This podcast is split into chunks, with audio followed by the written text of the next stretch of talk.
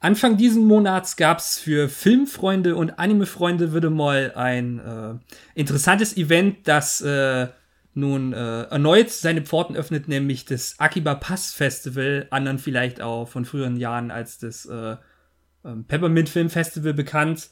Und ähm, das ist wieder in mehreren Städten gestartet und äh, da waren auch unsere heutigen Gäste und meine Wenigkeit äh, auf diesem Festival an teils unterschiedlichen Orten und wir haben uns da die ähm, angebotenen Filme angeschaut. Und äh, dementsprechend begrüße ich äh, heute unsere Anime-Film-Liebhaber äh, Virgil 90, auch bekannt als Armin.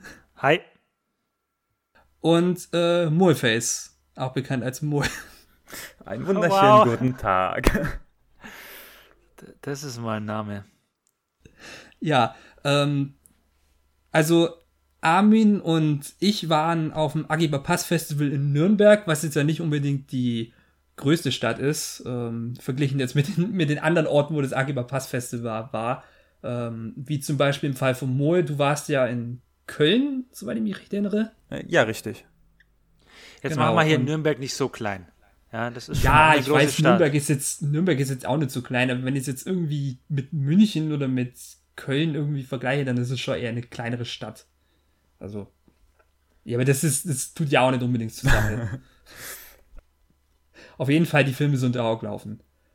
Ja, und äh, wir haben uns dementsprechend auf den Weg gemacht, äh, Armin und ich zusammen in Nürnberg mit äh, ein paar anderen Leuten und haben uns dann eben zusammen die Filme da angeschaut. Und ja, also ich habe äh, zumindest schon im Vergleich zum Vorjahr gleich beim äh, Einlass gemerkt, also wenn wir jetzt ein bisschen über das Festival so reden, abseits der Filme, dass es ähm, um die Uhrzeit ein bisschen kurz vor 10 äh, nicht irgendwie eine ewig lange Schlange vorm Kino gab, dass man erstmal schauen musste, okay, kommt man überhaupt rechtzeitig in die Vorstellung rein, sondern dass das eigentlich alles schon ziemlich abklärt war.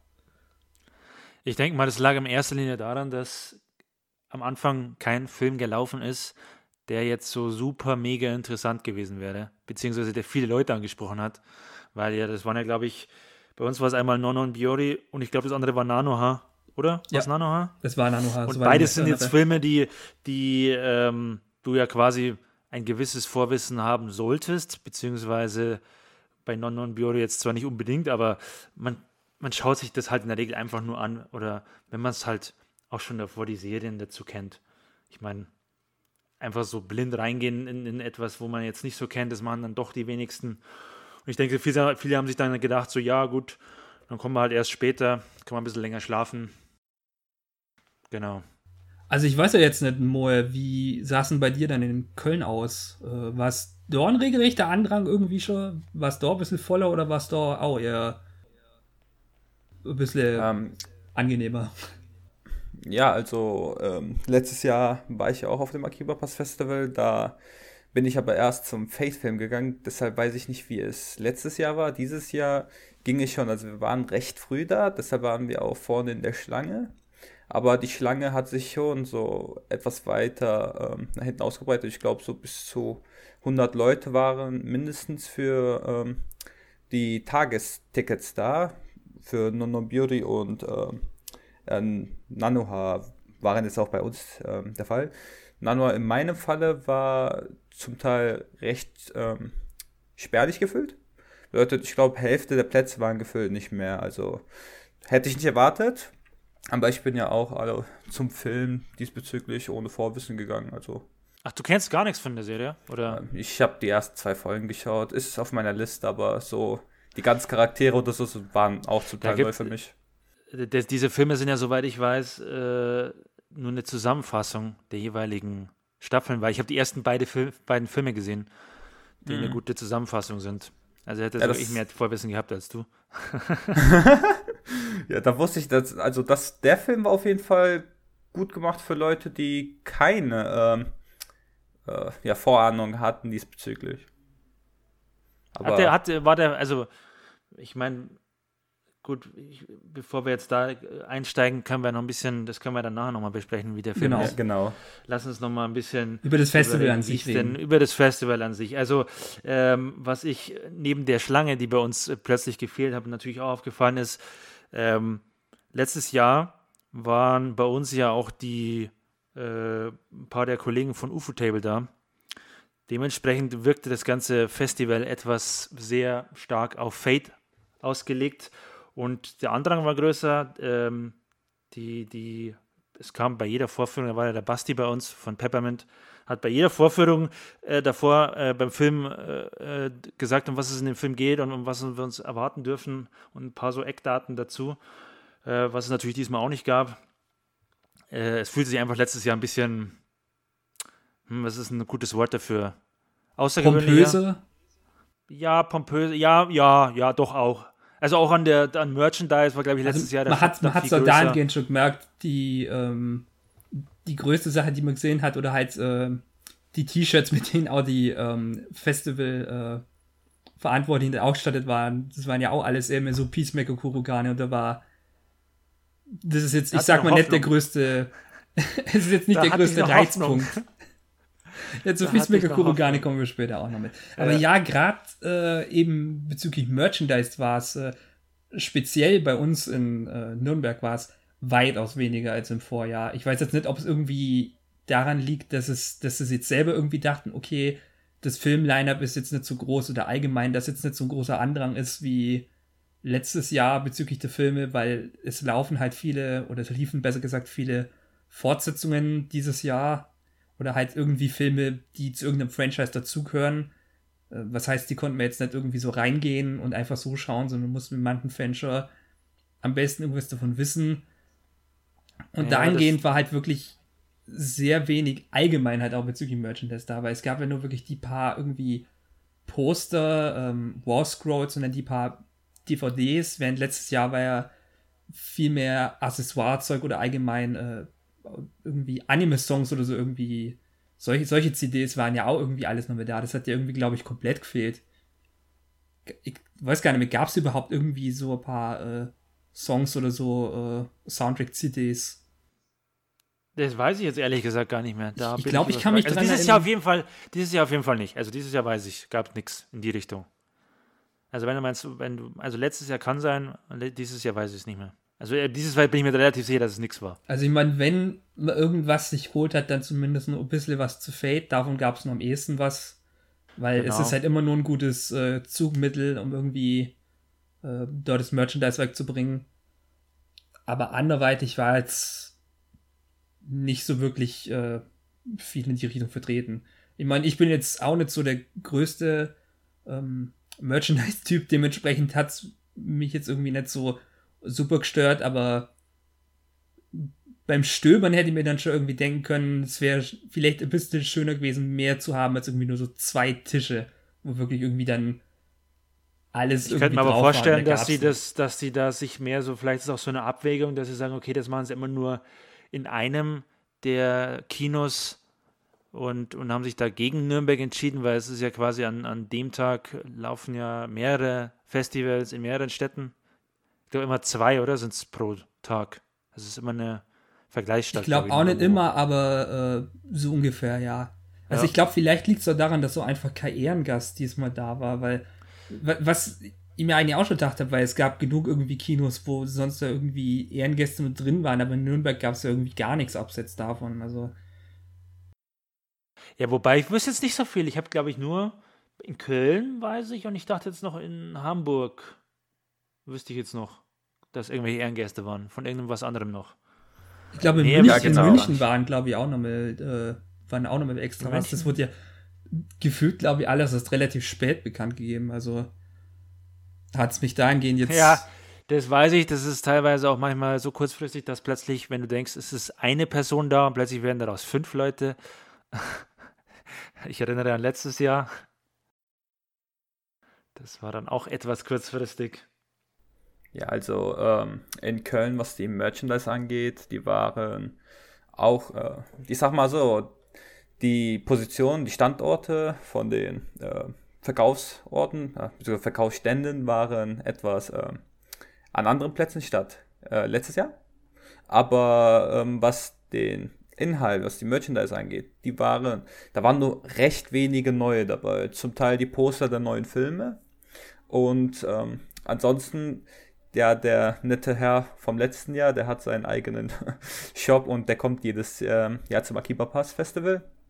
Der hat da ähm, wieder Figuren verkauft und da hatte er auch schöne neue Auswahl. Aber ansonsten, was jetzt von Akiba Pass Seite aus ähm, ging, war schon recht wenig. Also ich hätte mich über ein paar neue Fate ähm, äh, Wandrollen da mehr gefreut, aber da gab es dieses Jahr leider nichts. Das ist ja unfair, wenn ihr so einen, ihr habt da anscheinend so eine Art lokalen Shop dann quasi nochmal. Den gibt es ja dann ja, da ist bei euch, so ein oder? Herr. Ja, nee, nee, nicht so äh, nicht bei uns ähm, so ein Shop, sondern der reist auch, der hat so einen Internetshop mhm. und ähm, der reist sozusagen an diese Event-Standorte und verkauft dann da sein Zeugs. Und ja, letztes wird, Jahr war ich da auch da. Ja, da kommen ja, wir, der wird. Ich glaube, da kommen wir wieder zurück auf die Sache, Nürnberg ist doch nicht so groß. Ja, eben, genau. Dann, dann läuft dann, dann irgendwo in der Vergleich. Der geht halt, der, der hat wahrscheinlich selber auch abgewägt. So, ja, okay, Nürnberg ist nicht so groß wie, ich weiß nicht, was am selben Tag lief. Da lassen ich weiß.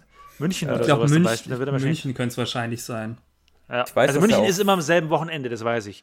Es ist entweder am selben Tag oder es ist am nächsten Tag. Oder am vorherigen Tag. Ich weiß auf jeden Fall, dass er letztes Jahr nach Nürnberg gegangen ist. Das hatte der mir auch damals gesagt, dass ich ein bisschen Werbung für ihn machen soll. Ja, dann war es schon, deswegen hatten wir dieses Jahr weniger. Weil der letztes Jahr da war. Ähm, ja, also ja, aber selbst so war es nur mit weniger. Also es war ja allgemein viel Ja, schon. Ja, also was ähm, Ehrengäste anbelangt, hatten wir den ähm, Charakterdesigner und Chief Animator von Pancreas bei uns. Der hat eine Autogrammstunde gegeben. Dafür habe ich mich angestellt, bevor ich überhaupt zum Pancreas-Film gekommen, beziehungsweise mich dran angestellt habe. Ja, war zum Teil eine knifflige Sache, weil die Schlange, die war schon richtig groß. Also man merkt schon, dass die Leute, dass die Schlange, beziehungsweise sich um das Zehnfache vergrößert hat, nachdem ähm, so Filme wie Pancreas oder Fate gekommen sind im Vergleich zu Nanoha.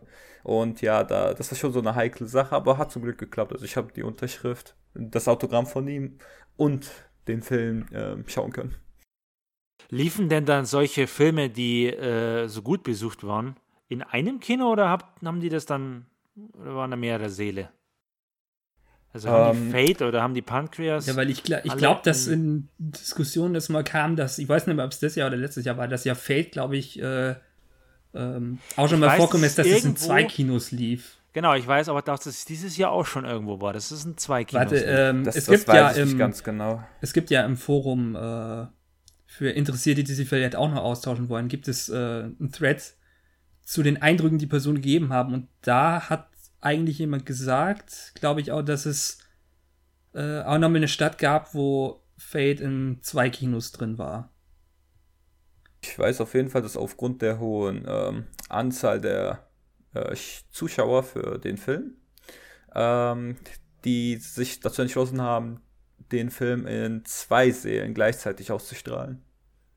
Da hatte man schon ein besseres Gefühl, dass man auf jeden Fall in den Film kommt, statt bei Pancreas, da wurde das leider nur in einem Saal ausgestrahlt. Aber da hatte auch jeder seinen Platz eigentlich. Ich guess. Okay. Nee, ich schaue jetzt auch gerade im Forum nach. Ich bin jetzt aber noch nicht, noch nicht drüber gestoßen, wo das gewesen sein soll.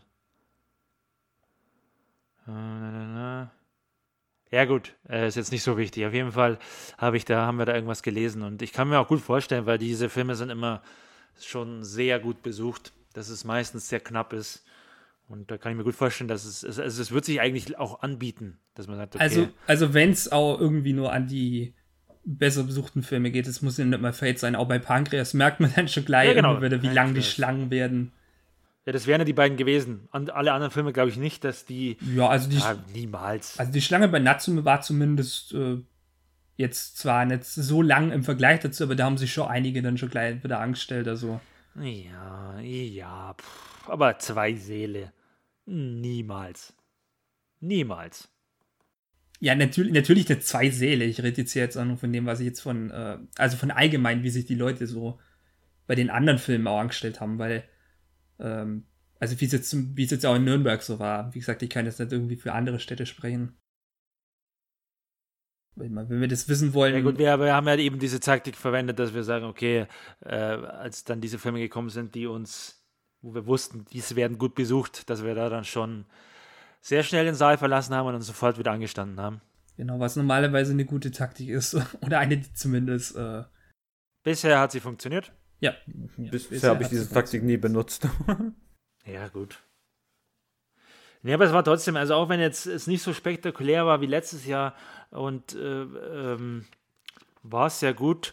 Wie gesagt, was man jetzt hier vielleicht anmerken könnte und wo ich sage, das ist ein bisschen schade, dass fast alle Filme eben auf diesem, auf dieser Basis äh, äh, sind, dass man sagt, man, die basieren auf irgendwelchen Serien oder auf irgendwelchen Franchises, wo man halt ein gewisses Vorwissen braucht.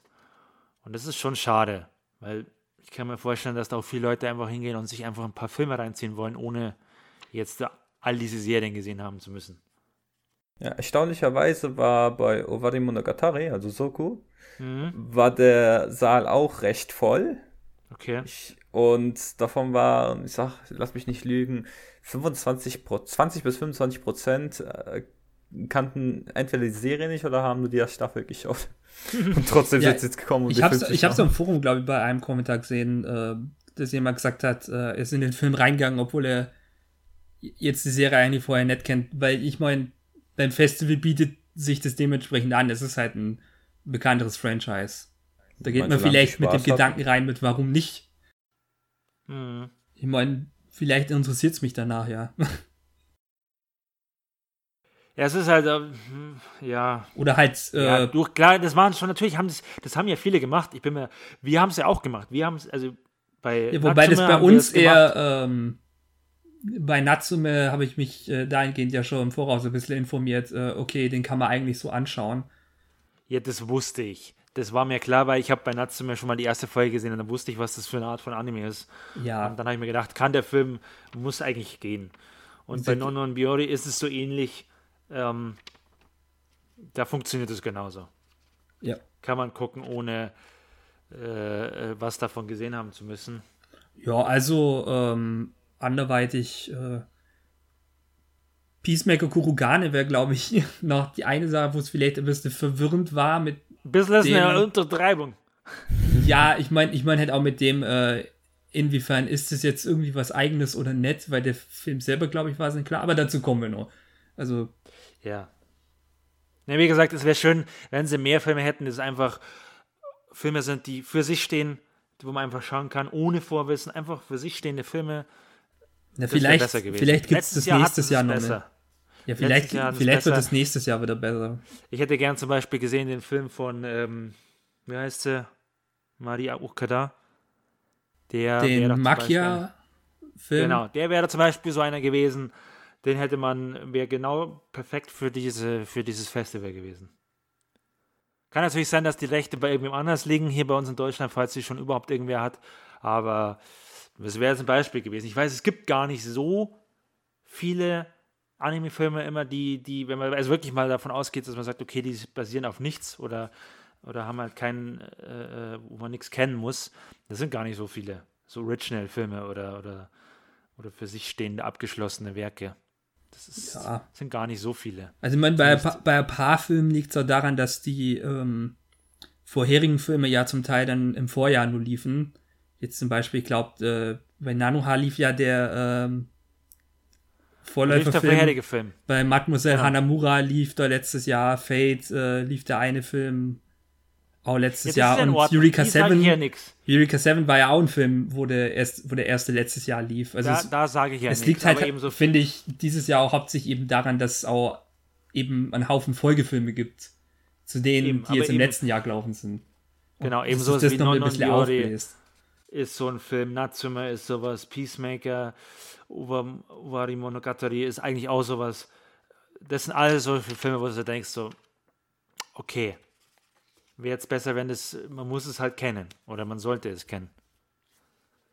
Man will es kennen. Man will ja nicht blind reingehen. Man will ja den maximalen Genuss haben. Den hast du ja nur, wenn du es kennst.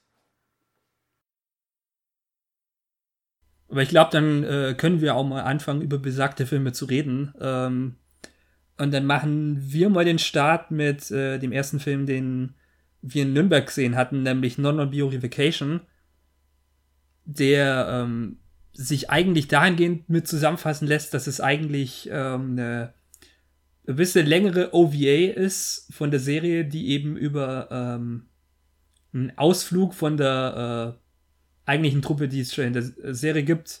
Und die machen halt eben Ausflug nach was? Okinawa? Soweit Äh, ich ja. mich recht erinnern kann, genau. Also wenn es Strand und Urlaub ist, ist es in der Regel immer Okinawa. Genau. Und das ist halt mehr so, so typischer ähm, Reisefilm. Also die gehen da hin, die haben so ihre kleinen Abenteuer. Dann äh, Beach-Episode. Natsumi, also eine, eine, eine von, äh, von der Gruppe freundet sich dann mit ähm, einem Mädchen an, das da im, in der Gaststätte arbeitet, wo sie sind, oder in dem Hotel. Äh, anderweitig. Ja, es ist, es ist halt jetzt nichts irgendwie super Besonderes. Auch jetzt, wenn man irgendwie die Serie gesehen hat, gibt's auch, äh, ich sag mal, von der Qualität einige Folgen, die eine, ich sag mal, größere Reaktion irgendwie bei einem auslösen würden als jetzt der Film, aber dahingehend jetzt irgendwie so als Einstieg ist es jetzt auch nicht schlecht, finde ich. Ähm, äh, es ist halt so ein Film, wo ich mir denke, braucht es den als Film? Weil diese Serie wirkt für mich nicht unbedingt wie, wie, dass man daraus jetzt großes Filmmaterial macht, weil es wirkt eher wie eine Serie, wo man sagt, okay, man zieht sich das nach der Arbeit rein. Ne, ich meine, der, der Punkt, oder sowas. der, der Punkt ist Aber- ja eigentlich, dass es eben auch als OVA extra dazu rauskam. Das ist ja, Ja, nicht gut, wirklich aber so es als ist also so ein richtig langer Laufzeit Film. von, glaube ich, 70 Minuten. Das ist schon eher ein kurzer Film. Da kannst du, auch wenn du es als OVA Ja. betitelst, ist ja dann letztlich egal. Ähm, klar kann man sich geben, aber es ist nichts, was ich im Kino sehen muss. Muss ich ganz ehrlich sein. Also ist ganz nett. Kann man Gut, sich also mal ich mein- einem also ich Abend mein- geben. ich würde jetzt sagen, so als Einstieg ins Festival ist jetzt, finde ich auf jeden Fall ein Shady. Es wäre vielleicht was anderes, wenn er jetzt irgendwie, keine Ahnung, in der Mitte dann irgendwie noch mit äh, vorkommen wäre, der Film.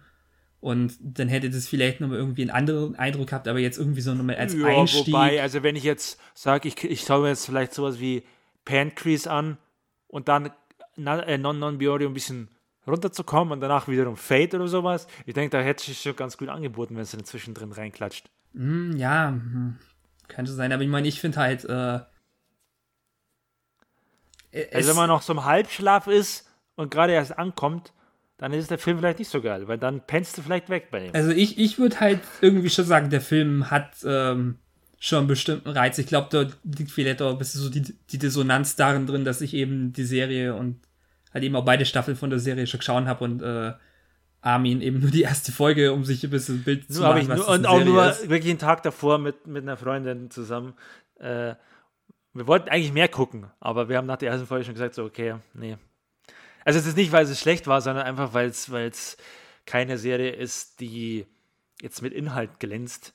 Es ist Das halt nicht um, unbedingt was, was äh, man sich mit anderen um, zusammen um, ein anguckt. bisschen, um ein bisschen stärker auch auf den Inhalt ein bisschen reinzugehen. Es ist halt mehr so ein klassischer Healing-Anime, also mehr so ein klassischer Iyashikei, wo man, ähm, wo jetzt nicht, ich sag mal, allzu viel irgendwie Großartiges passiert, aber es ist halt ganz angenehm anzuschauen. Äh, ich glaube, wie du es immer beschreibst, mit, äh, wenn man einen schlechten Tag oder irgendwie sowas hat, dann äh, macht man sich den Anime Ja, wenn man, so ein. wenn man so in der Arbeit, man hat nur mit Scheiße zu tun und man ist total aggressiv, dann zieht man sich diesen Film rein und man ist wieder geheilt. Man, man ist wieder äh, down to earth, man ist wieder, äh, man fühlt sich wieder gut.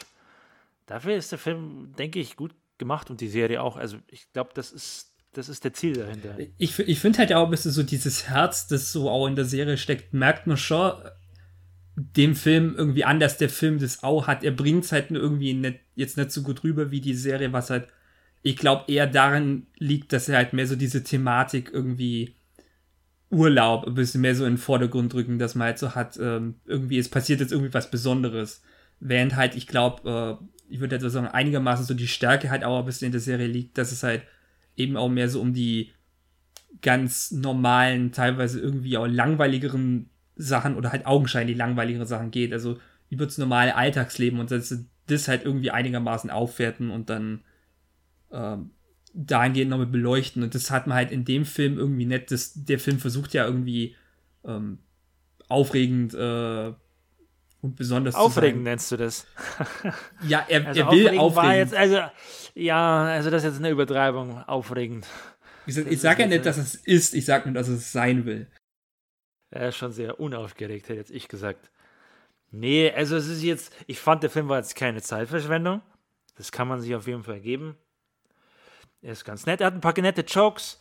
Ja, ich, ähm, ich fühle mich auch in meiner äh, Ansicht dahingehend bestätigt, dass das Publikum auch einigermaßen Spaß anscheinend mit dem Film gehabt hat. Ja, ja, ja. Ja gut, das ist schwer zu sagen bei uns. da haben so ein paar Sachen rausgestochen.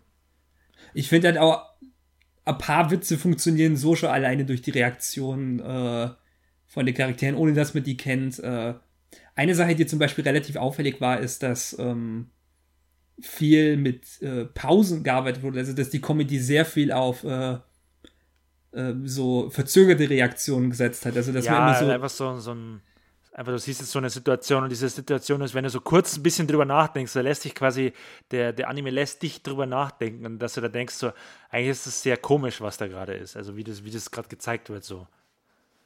Und das ist dann quasi, äh, ja, belustigend.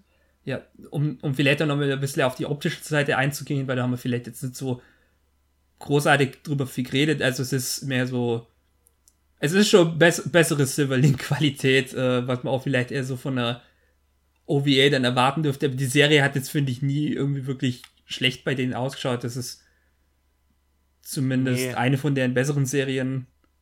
Äh, ja, also gerade einige Hintergründe, gerade so dahingehend, dass Urlaub ist, kann man einiges mit anfangen.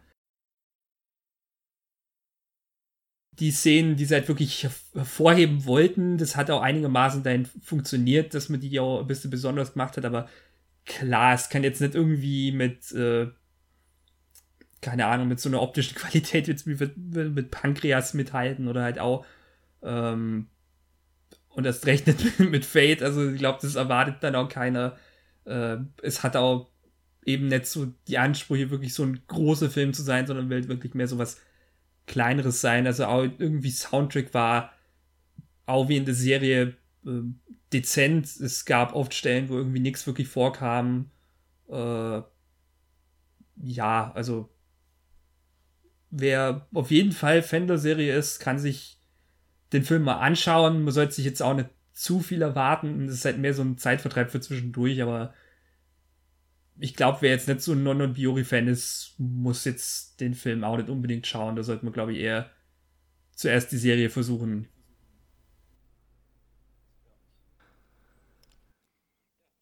Und wenn Moe noch nicht eingeschlafen ist von unserem ständigen Dialog, den wir beide hier jetzt geführt haben, äh, ich habe zugehört, das war sehr Lass, interessant. Ja, genau. Ja. Kann man dich fragen, hast, Moe, hast du Lust auf den Film?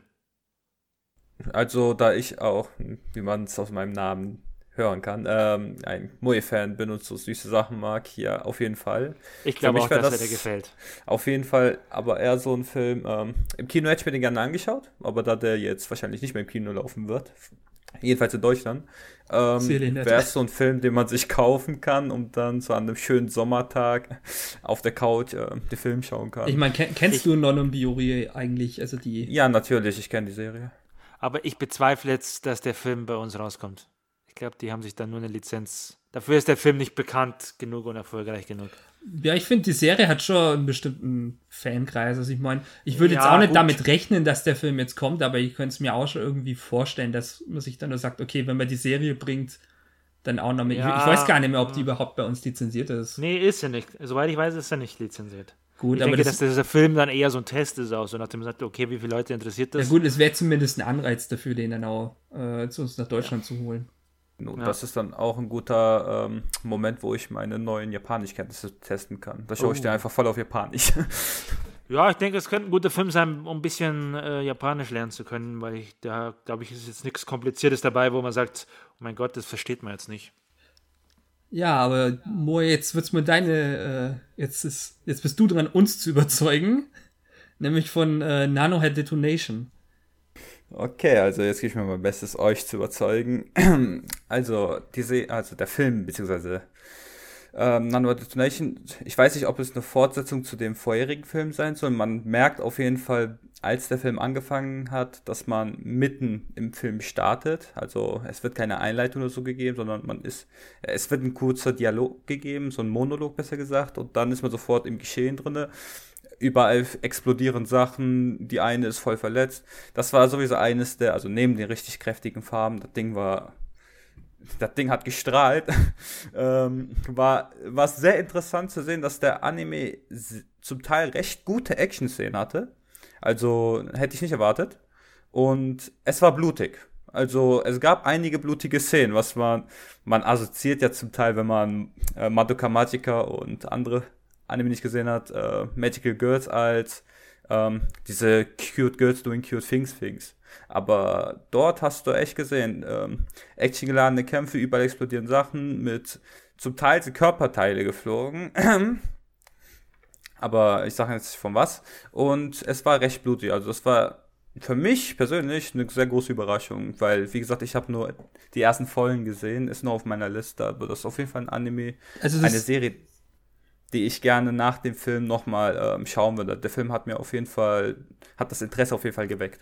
Also, die wollte ich jetzt vorhin unterbrechen, aber nur weil du sagst irgendwie, dass der so brutal wirkt und ich äh, sehe mir gerade im Programmheft dran, dass wir äh, mit in unsere Festivaltasche zum Teil gekriegt haben, weil ich glaube, über die Festivaltasche haben wir vorhin noch nicht wirklich geredet. Wobei da dieses Jahr auch nicht, ich glaube, so großartig Sachen drin waren. Also zumindest schon mal, was ich als Vorteil empfinde, keine DVD irgendwie von Samurai Flamenco. Die haben äh, ja nichts mehr auf Lager anscheinend. Äh, ich glaube, das Nennenswerteste wären jetzt äh, irgendwie die zwei ähm, Autogramm-Pappkarten, wenn man es irgendwie so nennen kann. Ich glaube, die haben einen eigenen Namen auch, aber das weiß ich nicht äh, genau. Dann einiges an Werbung, so ein bisschen Promomaterial, äh, Briefkarten und eben das Programmheft, in dem eben auch noch was zu den Filmen steht. Und dort steht ja eigentlich drin, der Film äh, ist ab 12. Deswegen überrascht es mich dann doch ein bisschen, wie du jetzt dann anfängst, von dem Film zu reden. Also, ich kann jetzt vielleicht mal kurz einhaken. Ähm, ich habe die ersten beiden Filme tatsächlich gesehen von Hannah Das sind jetzt, das ist ja der vierte Film, soweit ich weiß. Ich habe mir den nicht angesehen, weil ich den dritten nicht gesehen habe. Weil sonst hätte ich mich wahrscheinlich für Nanoha entschieden. Und die sind schon ernst und ja, fette Action ist.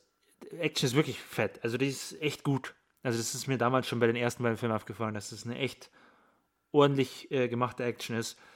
Ja, es ist schon, ich glaube, Moi meint es nicht wahrscheinlich nicht so krass brutal, weil das waren jetzt die Filme eigentlich auch nicht. Ja, natürlich nicht so krass brutal. Aber man hat zum Teil ähm, echt einiges an Blut gesehen. Und ähm, Körperteile sind zum Teil auch geflogen, aber da will ich jetzt nicht wirklich viel mehr drauf eingehen, damit ich den Spaß nicht verderbe von den Leuten, die das so schauen möchten. Ist das eigentlich in der Originalserie dann auch so gewesen? Weil so wie ich das nur von dem, was ich immer gehört habe von der Originalserie, die ist ja auch schon relativ alt. Die war jetzt, die war jetzt auch nicht so super Magical Girl freundlich, also auch eher mehr so ein bisschen in diese ernste Richtung. Aber ich glaube, das war jetzt auch nicht so krass actionmäßig, wie es jetzt die. Also ja, genau das haben hab, wir nämlich auch gedacht, weil ich glaube nämlich, so wie ich es in Erinnerung habe. reingeguckt damals. Ich weiß noch, dass ich ein bisschen in die Serien auch äh, damals im Vergleich reingeguckt habe, weil als ich diese Filme geguckt habe, wollte ich mal sehen, wie das in der Serie war. Also einfach nur, um zu wissen, ob ich wirklich die Filme das immer abgedeckt haben, alles. Und da fiel mir schon auf, also da ist es auch alles, also ähm, klar, die Filme sind komprimiert, ähm, aber die sind schon komplett neu gemacht. Die ganzen Action-Szenen sind komplett neu, also viel hochwertiger und deswegen auch äh, von dem Gewaltgrad her da ein bisschen äh, mehr als wie in der Serie, weil es, naja, weil es auch ein bisschen passender war dann. Also, weil es, ganz, es ist schon ein bisschen angepasst worden, ja, besonders, also während der Action zumindest, dass man sagt, okay, ähm, wenn man sagt, große Explosionen und, und auch ähm, aufwendigere Kamerafahrten waren da dabei damals, das weiß ich noch. Und ähm, dann auch ein bisschen mehr Blut eben auch. Das interessiert mich dann sozusagen, wenn ich die Serie mal schaue, ob ähm, solche Szenen dann auch wieder vorkommen. Was ich jetzt zum Film allgemein, beziehungsweise zum Film generell sagen kann, ich war ja, wie gesagt, als jemand, der kein Vorwissen hatte, bin ich da reingegangen. Ähm, der Anfang war auf jeden Fall sehr interessant, weil, wie gesagt, man kommt in das Geschehen rein und man wird mit Action zugeblasen. Da, da hat man keine, äh, keinen Moment, um verwirrt zu sein. Man genießt einfach nur die Action. Als es dann eher so zur ersten mittleren Hälfte kam, da ging es dann äh, mehr um die Vergangenheit der Charaktere zum Teil und man konnte sich von dem Film alleine jetzt keine richtige Bindung zu den Charakteren aufbauen. Deshalb waren das für mich persönlich zum Teil recht ähm, langweilige Szenen.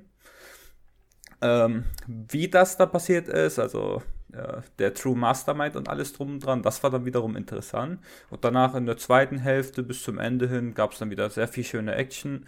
Wieder, also richtig viel. Der Anime war eigentlich nur voll mit Action. Diese ganz kurze Szene, wo es um die Vergangenheit geht, war eine der wenig ruhigen Szenen zum Teil. Aber dann hatte man echt nur die ganze Zeit Explosionen ohne, keine Ahnung, man hatte einfach nur 24-7 Explosionen. so okay. wie es anhört, Armin, hättest du vielleicht äh, doch dem Film ja, eine Chance ich hätte geben doch sollen. lieber den gese sehen sollen. Ja, ich gebe es zu. Also man, ich, ich persönlich wäre immer nur eher in Non Beauty Vacation reingegangen, weil ich glaube, das liegt mir dahingehend eher. Und ich habe eben keinerlei Ahnung von dem Franchise, außer den paar Sachen, die ich irgendwie über die erste Serie weiß, aber das ist auch.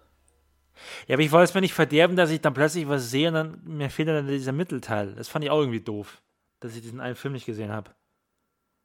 Hätte ich mir letztes Jahr anschauen sollen, aber da da wollte ich den nicht gucken. Lief der nicht sogar während Fate lief? War das nicht nein, sogar der Punkt? Nein, okay.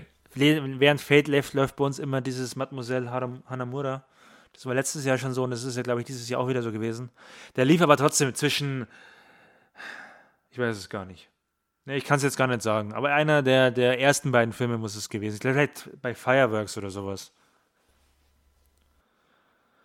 Ja, ist jetzt wurscht, aber es war auf jeden Fall, war das andere für mich interessanter. Und da waren auch die ganzen anderen Leute und deswegen. Äh, ja, wir haben dich gezwungen. Sagst du einfach. Ja, genau. Ja, ich, ihr habt, jetzt, jetzt habe ich das Problem nicht. Jetzt muss ich meine, ich habe es ja, ich hab's ja auch äh, so, so mal äh, zum nächsten Film, äh, nämlich zu Natsume's Book of Friends. Ähm, da habe ich ja bei meinen äh, Begleitpersonen geschafft, die dahingehend zu überreden, dass die, oder sie zumindest dann nur in die Richtung zu lenken, dass sie dann auch sagen, okay, sie gehen dann jetzt in Natsume rein und äh, nicht in das äh, alternativ laufende äh, Legends of Production IG, was ähm, so eine Ansammlung von äh, Kurzgeschichten war. Im Vergleich dann jetzt zu ähm, Filmen zum doch recht umfangreichen Franchise, weil Natsume's Book of Friend hat äh, schon sechs Staffeln und eben dann ich auch jetzt einen Film ja. bekommen, genau. Also ich bin mir relativ sicher, dass es sechs Staffeln sind. Also es ist schon eine relativ beliebte Serie, würde ich mal sagen. Und äh, gerade diejenigen, die es irgendwie gesehen haben, die schwören auch schon ziemlich auf die Serie. Also habe mir gedacht, okay, äh, von meiner Recherche, die glücklicherweise auch richtig war, dass man nicht unbedingt Vorwissen braucht, um den Film sich gut anschauen zu können, habe ich dann gesagt, okay, ich gehe dann rein und die anderen waren sich dann so unsicher, dass sie dann gesagt haben, die gehen mit. Äh, ja, ich bin mitgegangen. Ich würde jetzt sagen, ich, ich kann jetzt gar nicht sagen, ob ich es bereut habe, weil ich ja gar nicht weiß, wie, die, wie dieses Kurzgeschichtenzeug von, von Production IG ist. Von daher jetzt kein Vergleich, aber ich kann sagen, dass der Film in Ordnung war. Also, ich fand ihn jetzt nicht schlecht. Ich fand ihn jetzt auch nicht herausragend. Es war halt so eine, so eine Geschichte aus so einer eben so einer episodischen Serie, so eine einfach eine länger erzählte Geschichte. So eine, normalerweise in der Serie wäre sowas eine Doppelfolge gewesen. Und so fühlte sich das auch an, ja, als ein Film mit einer durchaus interessanten Handlung, die jetzt nicht mit einem rasenden Tempo unterwegs war, sondern relativ gemächlich, aber das gehört auch, denke ich, zur Serie dazu, relativ gemächlich äh, unterwegs war ähm, und daher die meiste Zeit recht entspannt war, vielleicht bis auf dem Ende, wo man sagt, okay, das ist ein bisschen dramatischer geworden und ein bisschen aufgeregter. Aber im Großen und Ganzen war das ein sehr gemütlicher Film, den man sich hat gut reinziehen können. Mit einer ganz netten Rahmenhandlung.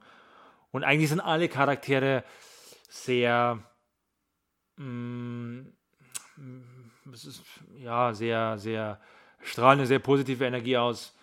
Ähm, und die muss man jetzt auch nicht alle von der Serie kennen, um das jetzt, um die Serie genießen zu können, also den Film genießen zu können. Also ich muss ja sagen, ich fand den Film eigentlich gut. Also zumindest noch ein Stück besser als ein Armin fand. Also jetzt vielleicht aber für diejenigen, die jetzt nicht wirklich wissen, was Natsume's Book of Friends ist, ähm, bist du inhaltlich, äh, es geht halt um den ähm, Oberschüler Natsume und der hat, der hat eben ein Buch, wo er, äh, das er von seiner Großmutter quasi bekommen hat, in dem er in dem Namen von Yokais oder anderweitig, oder anderweitig Dämonen halt drinstehen. Und die versuchen eben zum Teil diese Namen wieder zurückzubekommen. Und da gibt es eben auch äh, ein paar Yokais, die sind jetzt nicht so freundlich gesinnt und versuchen das Buch eben dann auch teilweise ein bisschen gewaltvoller irgendwie an sich zu nehmen. Und damit muss er sich dann halt jedes Mal irgendwie rumschlagen. Äh, er hat äh, eine Katze quasi als äh, Begleiter, der ihn dann vor Gefahren schützen soll, aber dann passiert es so, dass er nach äh, dem äh, die Katze eben äh, von ähm, Schreien einen Samen mitbringt, wächst so ein Baum und äh, der stellt dann eben merkwürdige Sachen eben mit dem Meister an, sodass Natsume für den Rest des Films quasi auf sich gestellt ist und versuchen muss, die ganze Situation zu klären und ja, ich finde, äh, inhaltlich wird da eine, also schon eine interessante Geschichte auch aufgesponnen. Gerade eben, weil man sich eben auch wirklich äh, versucht, auf die Story zu konzentrieren, ähm, in der es äh, um, äh, ja, wie, wie, wie soll ich das am besten sagen? Nee. Ja, es, ist, es, ist, es ist dahingehend schwer zu erklären, weil es halt wirklich auch. Um Ach Gott, jetzt komme jetzt komm ich mir dann nicht irgendwie so drüber, irgendwie eine gescheite Erklärung für dann den lass Film es einfach bleiben. Okay, dann lass ja. es einfach bleiben. Auf jeden Fall, äh, es wird gut gemacht. Man ist interessiert, man ist interessiert in die Charaktere, gerade auch in die Rahmenhandlung, die dann irgendwie vorherrscht, weil es auch äh, eben auch um, ein, äh, um eine ältere Dame, sag ich es mal so, irgendwie später geht und äh, um deren Probleme und äh, die hat eben an. Ja, ich, vers ich versuche halt gerade irgendwie nur aus meinem Kopf das dann rauszulernen, wie ich am besten diese Geschichte erzähle, ohne halt äh, jetzt irgendwas ja, vorwegzunehmen. Also ganz ehrlich, von der Geschichte her, du hast eigentlich schon genug erzählt. Ja, es gibt ja noch eben, äh, neben dieser Geschichte mit diesem Samen, gibt es eben noch diesen anderen Teil, diesen andere Hälfte quasi, äh, in der Natsume eine so eine ältere Frau und ihren Sohn kennenlernt. Und ja. Ich, ich finde, dahingehend kommt auch, kommt auch ein bisschen so, und das fand ich auch eben stärker dran, dass so dieses Charakterdrama, das dann dahingehend entsteht, dass das eben der Serie auch zugute tut im Vergleich jetzt zu diesem Mystery-Plot. Da fand ich halt das dann deutlich stärker als jetzt äh, eben die ganze Sache mit, oh, was ist jetzt mit äh, Katzensensei irgendwie passiert. Das stimmt allerdings, da muss ich dir ja recht geben. Also, was mir an dem Film gut gefällt, und das ist nicht eigentlich nur was, was mir auffällt, eben weil ich die Serie nicht kenne, ist, dass es sehr, sehr gut geschafft hat, die Charaktere so einzubringen, dass ich immer dann so ein Gefühl dafür hatte, welche Rolle die in dieser gesamten, in diesem ganzen, in der ganzen Serie spielen. So ungefähr, okay, wie viel wissen die, was, was machen die so, wie ist denen ihre Beziehung zu Natsume? Und das hat der Film wirklich gut rübergebracht. Also ich hatte schon, schon das Gefühl am Ende, dass ich eigentlich jeden Charakter relativ gut einschätzen konnte, wie die so zueinander stehen. Das, das schafft der Film recht gut, finde ich. Ja. Hm. Wie gesagt, also gerade in Bezug auf die Charaktere äh, hat es mir die dazugehörigen Serien schon interessanter gemacht. Ja, man kann vielleicht noch erwähnen, dieser, sein, sein Meister, diese Katze, ist auch quasi ein wandelnder, wandelnder Joke. Ja? Also ständig wird damit irgendwie so ein bisschen so ein paar Jokes oder sowas gemacht. Also die ist auch immer sehr witzig, um das Ganze ein bisschen aufzulockern. Ich sag mal, der ähm, eine Punkt, äh, der vielleicht am Film ein bisschen stört, ist, ich würde so, würd sogar sagen, ein bisschen am Anfang, und das ist halt dann dahingehend eigentlich typisch dafür, dass eben äh, versucht auch eben diejenigen, die nicht die Serie kennen, auf den gleichen Stand zu bringen, dass halt viel irgendwie kommt, wie Natsume äh, anfängt, irgendwie drüber zu reden, was ist jetzt irgendwie alles passiert und das wird halt alles zu sehr direkt nacheinander irgendwie gemacht. Also, dass man halt am Anfang fast die ganze Zeit das irgendwie so hat, dass dann äh, von ihm irgendwie dann was erklärt wird, bevor man jetzt irgendwie keine Ahnung, zu irgendwelchen anderen Punkten kommt und sich halt erst diese Erklärung durcharbeiten muss. Aber danach äh, geht's eigentlich, äh, also, oder dann läuft die Serie, äh, der Film, deutlich besser. Hm. vom Ich will mal sagen, das ist auch, so, auch ein Film, äh, wo man äh, relativ sicher sein kann, der wird bei uns jetzt nicht erscheinen, weil dieses Franchise mit seinen sechs Staffeln, glaube ich nicht, dass sich das jemand äh, bei uns lizenzieren wird. Das ist, denke ich, kein, kein sehr lohnenswertes Geschäft. Was mich halt auch ein bisschen interessiert hätte, ich weiß jetzt nicht so, wie die, also wie, es, also wie die grafische Qualität von der Serie jetzt ist, weil ich meine, dahingehend, dass, dass der Film von Production IG ist, denke ich mir halt nicht irgendwie, dass es jetzt schlecht aussieht, die Serie, gerade auch, ähm, also ich fand, dass so beliebt ist, dass es sechs Also Staffeln was ich jetzt, ich, ich, kann, ich kann mich nur sagen, ich habe ja wie gesagt nur ein bisschen was von der, ich glaube die allererste Folge, vielleicht war es noch die zweite Folge von der Serie gesehen. Und was ich so ein bisschen im Kopf habe, habe ich das Gefühl gehabt, dass es sehr ähnlich war. Also von der ganzen Qualität her, dass, da gab es keinen so großen Unterschied. Ja, das, das haben wir auch ein bisschen gedacht, dass, äh, wa- was ja überhaupt keine schlechte wie- Sache ist. Das Ja, aber ist, der, also der Film sah jetzt nämlich überhaupt nicht spektakulär aus. Man könnte darüber zweifeln, ob er überhaupt Filmniveau hatte. Also es wirkte wirklich wie, ein, wie eine Serie. Aber er sieht jetzt nicht schlecht aus oder sowas. Also der macht schon seinen Job ganz solide. gra- gerade auch wieder so natürlich typischerweise bist du so gegen Ende, wenn auch, ich sag mal so, ein bisschen Action auch mit reinkommt, aber es jetzt nicht wirklich viel. Aber es ist halt mehr so wieder typisch, am Ende passiert halt was. Und dort zeigen sie dann, okay, wir äh, können auch ein bisschen mehr damit machen. Aber wie gesagt, ich, das ist halt der Punkt, wo ich wirklich gerne wissen würde, wie die grafische Qualität von der Serie ist, äh, von der Serie ist, ob das dann auch so auf dem Level ist, weil dann würde ich sagen, äh, okay, das macht die Serie dann auch relativ attraktiv, aber das wäre dann vielleicht beim Film eher, naja, dass es vielleicht hätten besser machen können oder halt, dass es andersrum ist und die Serie sieht halt immer ganz ordentlich aus, aber hat jetzt nicht irgendwie so richtig visuelle Höhepunkte, was ich mir auch ein bisschen vorstellen kann, dahingehend, dass ich mir eben vorstelle, dass es eine sehr dialoglastige Serie bestimmt ist. Also, dass es viele ruhige Momente und dass du jetzt nicht wirklich Möglichkeiten hast, irgendwie visuell großartig Stärken auszuspielen. Nee, so ist es auch. Es hat der Film auch nicht nötig. Also, der, der war schon so ganz okay, wie er war. Also, Also ich, ich sag mal, wer irgendwie Interesse hat, in das Franchise reinzukommen und es mit dem Film versuchen will, das kann man schon ruhig machen. Man, man wäre Ja, vielleicht gut ja. daran bedient, auch gleich bei der äh, ersten Staffel so einzusteigen, aber es ist, finde ich, auch keine schlechte Idee zu sagen, man will ein Gefühl dafür bekommen, äh, bevor man irgendwie jetzt dann äh, konkret dazu bereit ist, dann die erste Staffel anzufangen, dann tut's der Film auf jeden Fall auch. machen wir weiter, oder? Dann kommen wir zu I Want to Eat Your Pancreas, was jetzt der erste Film ist, den wir drei auch alle gesehen haben.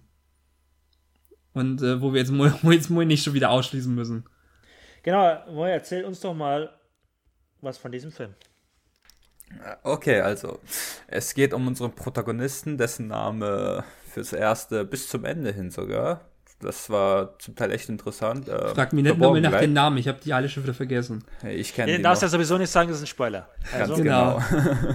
ähm, ja, aber der Name wird halt ähm, verdeckt gelassen und er ähm, findet so ein Buch, das ist so ein Krankheitstagebuch, wo eine Person ähm, den Verlauf seiner, seiner, ihrer Krankheit hinschreibt, beziehungsweise wie sie sich fühlt und alles drum dran halt.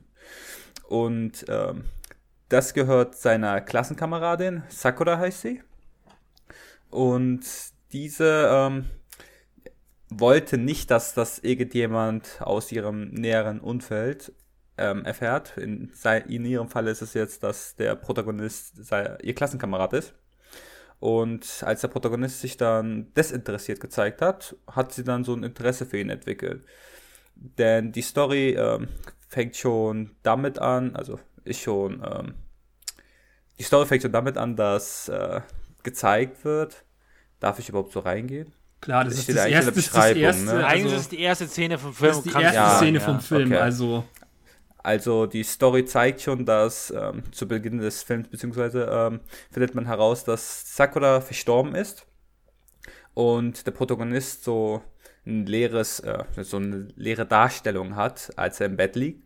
Und das hat der Film meiner Meinung nach sehr interessant gemacht, weil er zeigt uns die Geschichte, wie die Beziehung zwischen, also die Beziehung im Sinne von die menschliche Beziehung zwischen ähm, dem Protagonisten und Sakura ähm, sich entwickelt hat, als sie herausgefunden hat, dass er von ihrer Krankheit weiß. Das war auch die eine Sache, die mich ähm, beim Film am Anfang dahingehend auch überrascht hat, weil es ist jetzt auch keine große Überraschung, wenn bei so einem Film das dann irgendwie herauskommt mit, okay, der eine Charakter, der eben die Krankheit hat, die sagt, okay, du wirst bald sterben, stirbt dann. Das ist jetzt, ich sag mal, keine große Überraschung, aber dass halt der Film gleich schon von Anfang an das irgendwie so klar macht mit, äh, ja, das wird auf jeden Fall passieren. Ähm, ist sowas wie eine Art Warnung schon fast. Genau. Es, ja, ist, es ist mehr so ein, es ist mehr so ein, ich würde schon fast sagen, so ein Mittelfinger an Zuschauer dahingehend dann, äh, wir wissen schon, was für Vorstellungen hast, aber wir werden dich irgendwie trotzdem traurig machen. Das ist uns vollkommen egal. Hoffnung. Ja, aber es ist auch wirklich so eine Art Warnung, dass man sagt, okay, äh, wenn man jetzt von dem Film nichts weiß und man, man geht jetzt da blind rein und man sieht so diese erste, oder man sieht jetzt so diese erste Szene, dass man sofort weiß, okay, es wird in diese Richtung laufen, das weiß ich jetzt schon, ich kann mich darauf ein bisschen vorbereiten, ja, dass man jetzt da sagt, weil nicht jeder will sowas sehen. Also nicht jeder ist, ist für solche Filme zu haben. Ja. Man muss auch öfter mal in der gewissen, ich sage jetzt mal, Mut sein, dass man sich sowas gibt. Wenn man weiß, okay, wenn sowas passieren wird, dann wird das wahrscheinlich ein wenig tragischer werden. Ja, ich muss zugeben, Will ich das? Ist ja. das der Fall. Ich mag normalerweise keine traurigen Filme, insbesondere wenn Frauen sterben in Anime. Das ist für mich ein Todesschuss. Aber Gut, das ist interessant, okay. weil ich, weil ich habe es normalerweise schon äh, eher was übrig für so dramatische Filme. Ich schaue sie jetzt auch nicht so oft, ja, aber nee, ich, ich mag sie halt äh, schon in, auf eine gewisse Weise. Also und ich habe mir extra Taschentücher bereit, vorbereitet für den Film. Gut, gut, dass ich vorher von dem Baguette, das ich mir vorhin gekauft habe, dass ich so Taschentücher hatte, weil sonst habe ich mir nämlich keine mitgenommen. Und gut, dass ich die nur hatte, weil die habe ich auch braucht. Ich meine, das war jetzt nicht so super schlimm. Es, ist, es gab auch andere Serien oder aber, Filme, die aber es da weitaus effektiver waren. Aber es ist auf jeden Fall, man kriegt, also es geht auf jeden Fall schon ordentlich zur Sache. Und äh, also ich denke mal, es fließen bei fast jedem ein paar Tränen. Weil so, also so haut es dann schon rein. Ja? Es ist nicht total krass, aber es ist auf jeden Fall, hat es was in diese Richtung zu bieten. Ich finde es halt äh, sehr schön, äh, wie äh, die Zuschauer dazu gebracht wurden, dass die Tränen fließen. Im Normalfall versuchen die Animes ja mit diesen dramatischen Momenten, in denen man sieht, wie das Ableben des Charakters äh, stattfindet, diese dramatischen Szenen, diese Tränen im Zuschauer hervorzurufen. Dort hat man es ich weiß nicht, dort hat man es nicht auf diese Weise versucht, sondern wie gesagt, man erfährt die ganze Geschichte und man baut eine Bindung zu den Charakteren auf. Und das alleine bringt dich schon immer wieder dazu, insbesondere wenn du weißt, wie der Protagonist eigentlich von der Person aus ist. So, er wirkt für mich sehr introvertiert, er will keinen Kontakt zur Außenwelt haben mit den Außenmenschen. Wie der sich da verändert hat und das war echt eines der größten und schönsten Überraschungen. Also, also natürlich muss man dahingehend sagen, es gibt auch bestimmte Momente, wo, wo der Film schon sehr darauf erpicht ist, zu sagen, äh, jetzt kommt der emotionale Höhepunkt. Ähm, dahingehend, äh, ich will jetzt auch nicht sagen, irgendwie, was dann noch am Ende passiert, aber da gibt's äh, eine spezielle Szene, wo man merkt, okay, äh, Leute, holt eure Taschentücher raus, jetzt sollt ihr anfangen zu weinen. Wobei ich sagen muss, der Film, ich weiß nicht, ob er es versucht hat, ob es wirklich versucht war, dass er schon hier und da mal überrascht. Nein, nein, nein, nein, sondern auch so eher hinten raus, dass er einen überrascht mit Sachen, wo du denkst so, ah, okay, oder so, oh, das ist jetzt anders oder sowas. Aber das, das habe ich tatsächlich fast alles vorhergesehen. Also es gab immer so Momente, ich will jetzt gar nicht sagen, aber auch manchmal nur kurz davor, dass ich schon wusste, okay, jetzt passiert das als nächstes, weil ja, ich das wie, quasi schon ein paar, gesagt, sagen wir mal, 20 Sekunden bevor das passiert, ich schon wusste, dass es jetzt so kommen wird. Und das, obwohl es jetzt vielleicht für andere dann eine Überraschung ist. Es gibt ja so genug Punkte, die eigentlich dementsprechend schon, ähm, wo man es eigentlich schon anhand von anderen Szenen, die vorher kommen, erahnen kann, was jetzt los ist, weil gerade irgendwie auch ich glaube, ich weiß ja zum Teil, worauf du ähm, jetzt äh, hinaus willst oder was, oder was du jetzt genau ansprechen willst. Aber da gab es ja auch vorher äh, nochmal eine Szene im Film, wo ich mir auch irgendwie also wo ich mir zumindest bei dem Zeitpunkt nichts wirklich dabei dachte, ich habe es mir schon im Hinterkopf gespeichert mit, äh, hat es jetzt damit was zu tun, aber ähm, ja, das ist dann später auch nochmal also, relevant geworden, wo ich mir gedacht habe, okay, na klar, jetzt, weil es, dahingehend, es gibt, also dahingehend, dass äh, ich mach nur den fertig, dann, dann lasse ich die gleich. Ja, mach, mach, mach den fertig. Äh, dann. Da, dahingehend, dass ja eben schon gezeigt wird, gleich von Anfang an irgendwie, okay, sie stirbt jetzt ähm, ist, mir, ist mir das dann halt auch, oder, oder ist es dann halt irgendwie auch klarer, dass sie versuchen, eben dann nur andere solche ähm, kleineren Anekdoten irgendwie einzubauen oder Hinweise irgendwie dahingehend, was später passiert, weil da war schon einiges irgendwie da. Also das, ich glaube, dahingehend ist es jetzt auch nicht so, dass der Film irgendwie auch später so eine große Überraschung daraus machen will, was denn jetzt irgendwie auch genau die Details davon jetzt sind, weil ein paar Sachen werden einem so auch noch mit präsentiert und ich finde, ich, ich finde auch nicht irgendwie, dass so ein Film unbedingt den Anspruch dann haben muss, so groß dann irgendwie überraschen zu müssen oder unbedingt was Besonderes in die Richtung zu sein. Ich fand, es hat völlig irgendwie gereicht, dass das halt einfach ein gut umgesetztes Drama war. Also.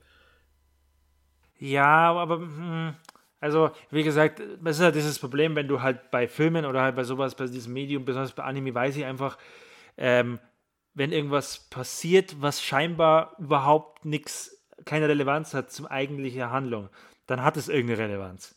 Du weißt es nur noch nicht zu diesem Zeitpunkt, welches es hat, ja. Und selbst wenn nur irgendwas gänzlich, wo du gar nicht merkst, so ja, das ist jetzt irgendwie im Hintergrund, das ist egal.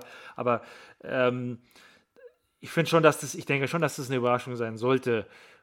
Ähm, war jetzt aber nicht nur auf das bezogen, sondern mir ging es auch so um andere Sachen, eben so, so Schlüsselszenen, wo du dir es einfach schon so aus dem Kontext denken kannst, so, okay, jetzt kommt, jetzt sind wir an diesem Punkt angekommen, jetzt bin ich an diesem Punkt angekommen, jetzt passiert dieses eine Szene, die, wo ich weiß, dass jetzt passiert, wo ich dann schon eine halbe Minute davor mir schon denke, so, mm, ich glaube, die kommt jetzt, diese Szene, so.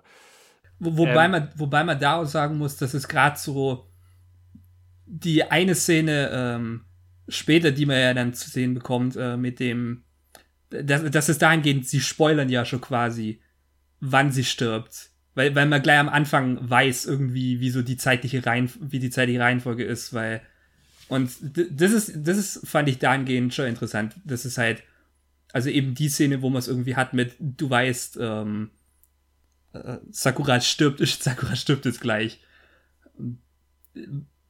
Und das hat man halt schon irgendwie äh, zwei Minuten vorher oder so dann gewusst, einfach dahingehend, wie die Szene dann gemacht ist. Und ja, das hat mir aber diesbezüglich dann auch sehr gefallen. Also insbesondere, man weiß, jetzt passiert etwas, man weiß es, aber trotzdem wird man, bekommt dann halt so eine Gänsehaut, man wird überrascht, nicht mehr überrascht, man, man wird einfach mitgenommen von der Sache, die jetzt passiert. Einfach nur, weil man so diese Bindung zu den Charakteren aufgebaut hat innerhalb dieser Zeitspanne.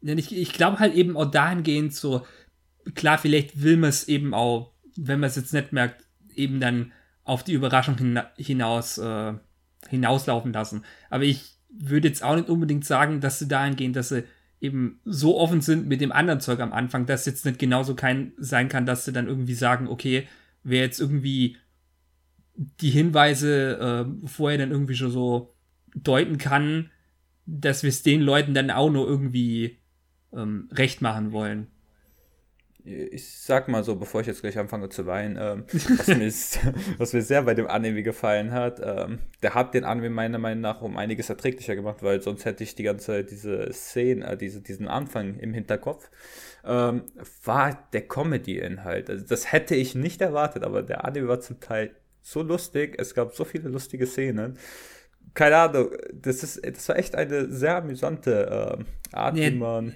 so ein Drama-Anime macht. Für mich war es allerdings ziemlich offensichtlich, dass sowas in die Richtung kommt. Aber alleine das, schon. Ich echt nicht erwartet. Der Punkt für mich ist alleine schon, wenn schon du erwartet. weißt, was Sakura irgendwie für einen Charakter darstellen soll, dann ist es eigentlich schon relativ offensichtlich, mit wie du versuchst, ähm, oder wie die, wo der Film halt versucht, praktisch dich als Zuschauer emotional irgendwie dann mehr, also dass du emotional mehr für diesen Charakter fühlst. Und das funktioniert natürlich besser, wenn du ähm, eher irgendwie dann auch po positive Gefühle diesem Charakter gegenüber verbindest. Und wenn, Die haben es auf jeden Fall geschafft, ja. Ja, ja ich denke, das, das ist auch wichtig, besonders am Anfang die Comedy einzubauen, um dann erstmal das andere vergessen zu machen, was ganz am Anfang passiert. Dass du erstmal sagst, okay, hier, das war jetzt ganz am Anfang, aber jetzt ist Stand jetzt und jetzt wollen wir dich erstmal ein bisschen mit Comedy äh, positive Energie ausstrahlen und, und positive Energie in diese Beziehung zwischen diesen beiden Charakteren reinbringen. Das ist ja das quasi heißt, die dass du diesen Film da auch wirklich genießen kannst. Das ist ja quasi eine, eine Storytelling-Regel 101, wenn du irgendwie äh, einigermaßen effektives Drama schreiben willst. Es gibt ja auch gerade zum Beispiel äh, für Visual Novels gibt es da auch ein bestimmtes Genre, wo man das normalerweise immer so hat, dass man erst so diese ähm, diese Comedy beziehungsweise diese fröhlichen Momente aufbaut, nur damit man später das Drama irgendwie umso mehr reinpressen kann. Das Coole ist ja, dass sie nicht versucht haben, immer, dass sie nicht versucht haben, es, dieses Drama nur gegen Ende hin ähm, ja, zu machen, sondern man hat halt diese lustigen Szenen gehabt, aber zwischendurch kam da immer wieder diese Szene, die dich so, die die Realität wieder zurückgebracht hat. Wo, wo, wobei sie ist krank.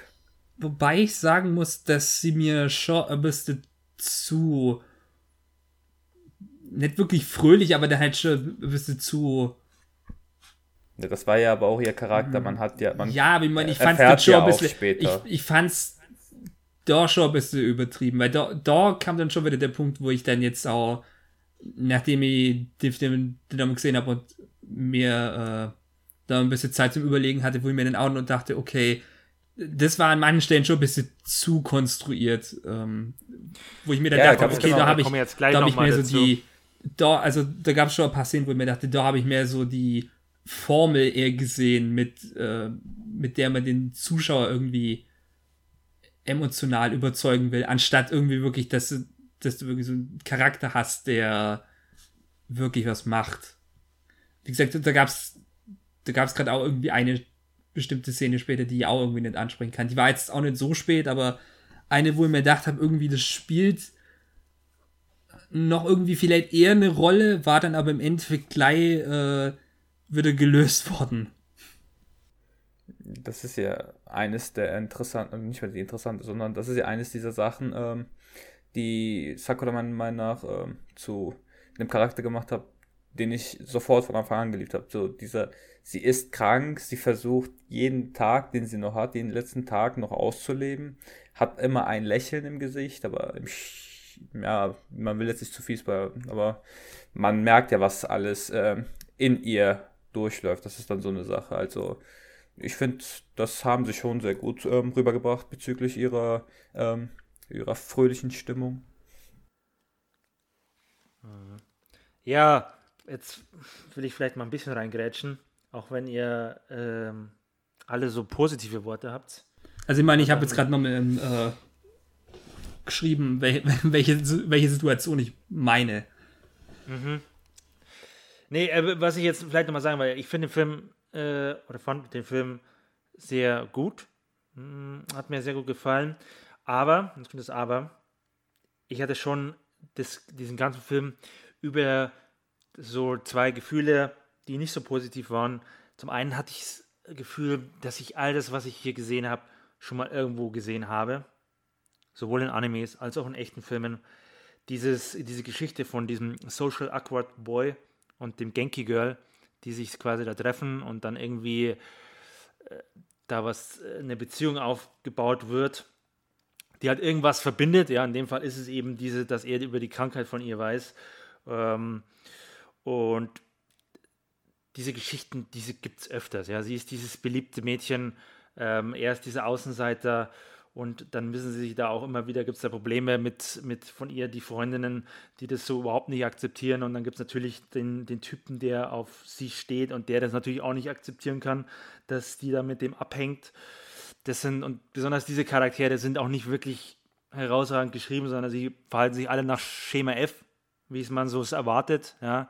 Die beste Freundin ist so über äh, ähm, protective quasi versucht die ganze Zeit da dazwischen zu grätschen und, und kann das so gar nicht sehen, dass, was sie da macht. Also, also gerade bei der Freundin, was mich da halt gestört hat, ist, ähm, ich meine, man kann schon versuchen, so einen Charakter in die Richtung zu machen, aber dass halt die Serie extra wieder eben so dieses typische Klischee macht mit, sie versteht ihn vollkommen falsch oder sie ist halt einfach fühlt ohne irgendeinen ja, genau. Grund sie, sie will ja gar nicht Zeit. zuhören. Sie interessiert ja. ja. irgendwie so gar nicht. Der, sie, sie, sie hat sich schon ihre eigenen Gedanken gemacht. Also sie will einfach nur beschützen. Sie, will, sie, sie sieht ihre Freundin in Gefahr. Sie, sieht, sie meint, Sakura ist in Gefahr, wenn sie mit dem Typen abhängt, egal ob das jetzt eigentlich erklärt wird.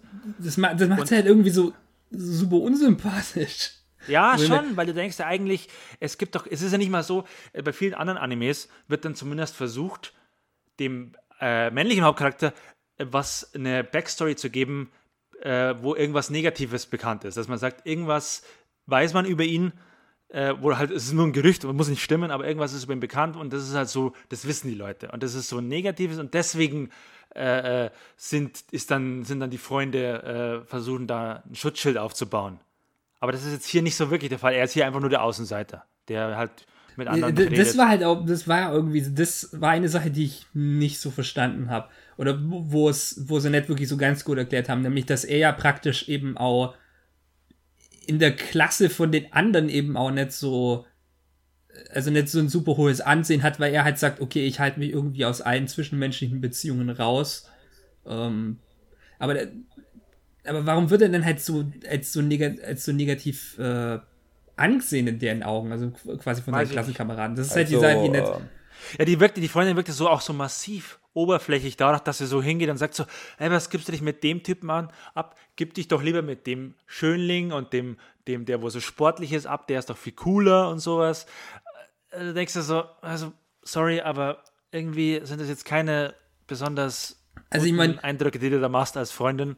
Ein, ein bisschen habe ich schon das äh, Gefühl gehabt, dass äh, die, die Freundin eben nicht so als ein also jetzt eben nicht so als ein, als ein super Charakter irgendwie aufbauen wollten. Also die, so, die sollte auch jetzt nicht so ja. ein guter Mensch sein, denke ich mal.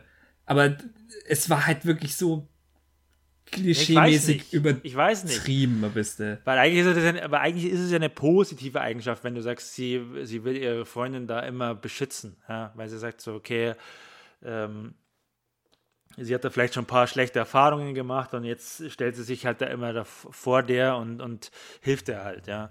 Das ich ist hab, ja an und für sich eine positive Eigenschaft. Ich, ich habe mir halt die ganze Zeit gedacht, äh, wie gut es wäre, wenn äh, unser Protagonist einfach äh, dann irgendwie zu der hingeht und dann einfach mal irgendwie die Meinung geigt. D ja. Das, das, ähm, ja, aber das, das, das wäre zum Beispiel so eine Sache, die keine Ahnung, die man irgendwie. Also ich finde, dass Sakura diese Sache meiner Meinung nach auch recht gut erklärt hat. Sie sagte ja auch zum Protagonisten, dass jeder ihn falsch verstehe, weil er sich zurückhält, weil er mit niemandem spricht. Ich fand's schon, also ich mag dieses, ähm, ja, introvertierte oder alleine Junge und das super fröhliche Mädchen baut eine Beziehung zu dir beziehungsweise bau, äh, sprich mit dir und dann kommst du ins Rampenlicht. Solche Storys an sich mag ich. Was mich mehr überrascht hat, ähm, das ist mir erst im Nachhinein aufgefallen, als ein Freund mich darauf aufmerksam gemacht hat. Der Protagonist will keine menschliche Beziehung, also keine Beziehung zu anderen Menschen haben. Warum? Weil es wird, also auf seine Vergangenheit wird diesbezüglich gar nicht eingegangen. Man sagt nicht, wieso hat er diese Einstellung. Das hat mich echt überrascht. Ich habe gar nicht daran gedacht, weil für mich war primär der Fokus drauf, das Mädchen wird die ganze Zeit sterben, das Mädchen wird die ganze Zeit sterben, nicht der Protagonist ich muss, ist. Ich muss selber überlegen. Es hört sich fast so an, als wolltest du, dass es stirbt, die, schon die ganze Zeit.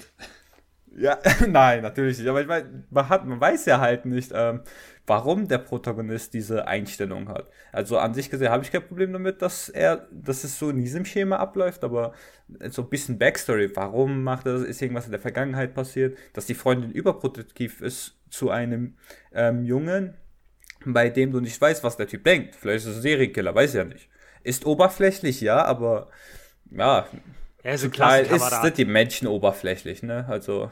Hallo, das ist jetzt, der, solche pauschalisierenden Aussagen treffen ja, jetzt nicht. Ich sag, okay, nicht Menschen eine, sind Eine Sache, die mir jetzt, glaub, die mir jetzt, da du das aufbringst, dann irgendwie auch, äh, wo ich mir dann auch irgendwie denke, okay, das muss jetzt auch nicht unbedingt sein. Ich verstehe schon einigermaßen von der Charaktermotivation, was man wollte, aber halt, dass sie halt so ein großes Theater irgendwie drum macht, ihm nicht zu erzählen, warum sie jetzt eigentlich äh, mit ihm eben zusammen ist die ganze Zeit. Weil das halt storytechnisch eben äh, natürlich klar ist, das soll man natürlich erst ganz am Ende erfahren, weil dann hat es natürlich den größten, äh, es, dann gibt's die größte emotionale Reaktion beim Zuschauer, wenn man das dann halt so erfährt. Aber ich fand halt die ganze Zeit irgendwie, das hätte man auch irgendwie früher schon erklären können und man hat es eben nur so lange hinauszögert, weil man es halt eben später irgendwie das, die ganze Situation dadurch trauriger machen kann. Aber Diesbezüglich gibt es eigentlich zwei Sachen, die ich noch dazu sagen kann. Und zwar, ähm, die erste, zum Teil kann man es ja nachvollziehen, dass ein Mädchen das sozusagen nur noch eine begrenzte Zeit zu leben hat, außer es kommt zum Miracle-Wunder, was ich eigentlich akzeptiert hätte, aber ging ja nicht. Ja, das haben sie sofort zerschmettert. Wurde. Das haben sie sofort genau. zerschmettert. Genau, das war sozusagen Mittelfinger für mich. Du hast einfach, du hast einfach kein Glück in, ja. dem, in dem Bereich. Ja, frag nicht. Ähm, und zum Teil, ich habe ja gesagt, dass der ähm, Charakterdesigner und Chief Animator von Pancreas da war. Er hat vor dem Film ähm, auch gesagt, dass man äh, insbesondere auf Sakura achten soll, äh, auch wegen ihrem Namen der ja die Kirschblüte bedeuten soll, der, sozusagen das Aufbrechen des Frühlings. Zu der Namenssache würde ich nur gerne eine Sache, weil ich habe es gerade im Programmheft gelesen und ich fand es so super lustig, weil sie ja im Film so eine große Sache um Namen von Protagonisten machen und hier im Programmheft steht äh, die ganze Zeit drin, was sein Name ist. Echt? Ja, das, das ist ja interessant. habe ich das nicht gelesen. Der steht drin. Aber in der Hinsicht ist es ja interessant, weil du liest ja das ja davor durch und zu diesem Zeitpunkt weißt du nicht, dass das irgendeine Bedeutung hat, sein Name. Könnte sein, weil ich bin echt blind in den. Ich habe nur damals ein paar Chapter vom Manga gelesen, deshalb wusste ich schon, was mich erwartet, aber an sich, also äh, bin ich blind an den Anime gegangen und man merkt dann auch später, was für eine Bedeutung Sakura nicht nur, ähm, also nicht nur ihr Name, sondern halt, was für eine Bedeutung sie auf den Protagonisten hatte, den wir jetzt mal Mi nennen, weil ich glaube, der wird auch zum Teil manchmal Mi genannt in den, äh, äh in den Medien. Und ähm, dort hast du dann sozusagen die Verbindung zwischen Sakura und dem Protagonisten. Um, äh, ja. ja, aber um nochmal vielleicht auch ein bisschen auf, die, auf das Optische wieder ein bisschen zurückzukommen. Ich habe irgendwie die ganze Zeit Gefühl, das Gefühl gehabt, den Optikstil irgendwie habe ich irgendwie. Der, der, kam mir irgendwie so bekannt vor, aber äh, ich glaube, das Studio, Studio selber, das Studio wollen, es, es ist eigentlich nichts von von der Serie, die ähm, irgendwas damit zu tun hatte. Aber irgendwie, ich, ich habe mir nur die ganze Zeit irgendwie so gedacht, das fühlt sich irgendwie wie so ein anderes Studio an. Ich, ich weiß bloß nicht welches. Es hat sich, es hat sich irgendwie. Ich habe mir die ganze Zeit irgendwie gedacht, irgendwie, den Stil, den kenne ich ein bisschen, aber es ist, nicht, es ist nicht so ganz der Stil. Es ist. Also der, der Zeichenstil, der hat mich am Anfang so direkt am Anfang habe ich an Sakura de Reset gedacht. Der hatte auch so einen, ähm, ich sag mal, in dem Stil hat man ja nicht versucht, Echt? so ein Fand Moe, sondern so ein. Den habe ich gar nicht gesehen, glaube ich. Alleine in dem Film sind schon mehr Farben drin, glaube ich, als ja, nee, nee, in den ersten paar Folgen nicht, von Sakura de Reset. Nein, ich meine jetzt nicht im Sinne von Farbgebung oder so, sondern ich meinte wirklich so von den Charakterzeichenzügen am Anfang dass es mich an ähm, Sakura Z erinnert hat. Insbesondere, weil man hier nicht versucht, so einen Mui-Stil oder so einen viel zu ernsten Stil zu gehen, sondern man hat es sehr allgemein gehalten. Ich weiß nicht, wie man das ganz genau sagen soll. Also, also man hat nicht auf Farben vertraut, aber auch, also bezüglich des Charakterdesigns, Hintergrund schon, aber Charakterdesign hat man dann irgendwie so versucht, beim, so schlicht zu Charakterdesign muss ich ein bisschen sagen, es sticht jetzt nicht wirklich so hervor, aber ich glaube, das ist in dem Fall eben auch so gewollt, dass es jetzt ja, nicht meine so ich, ja. genau Insbesondere, dass man dann auch merkt, äh, sagen, das hat man, glaube ich, schon in manchen Anime gehabt, dass der Wo, wobei, so wobei ich sagen muss, so ein bisschen hat mir schon ähm, äh, ein bisschen was gefehlt, wo ich mir, wo ich mir dachte, aber man Hintergründen oder so, wo ich mir dachte, irgendwie, ja, das hätte nur eine Stufe besser sein können. Das war jetzt, das war jetzt nicht schlecht, das, das auf keinen Fall. Aber wo ich mir dachte, ja, das hätte nur was anderes sein können, weil es gibt gerade äh, später ähm, im Film auch nochmal eine Stelle, wo man in die Richtung nochmal was macht. Ich meine, klar, das sieht natürlich nochmal anders aus, aber.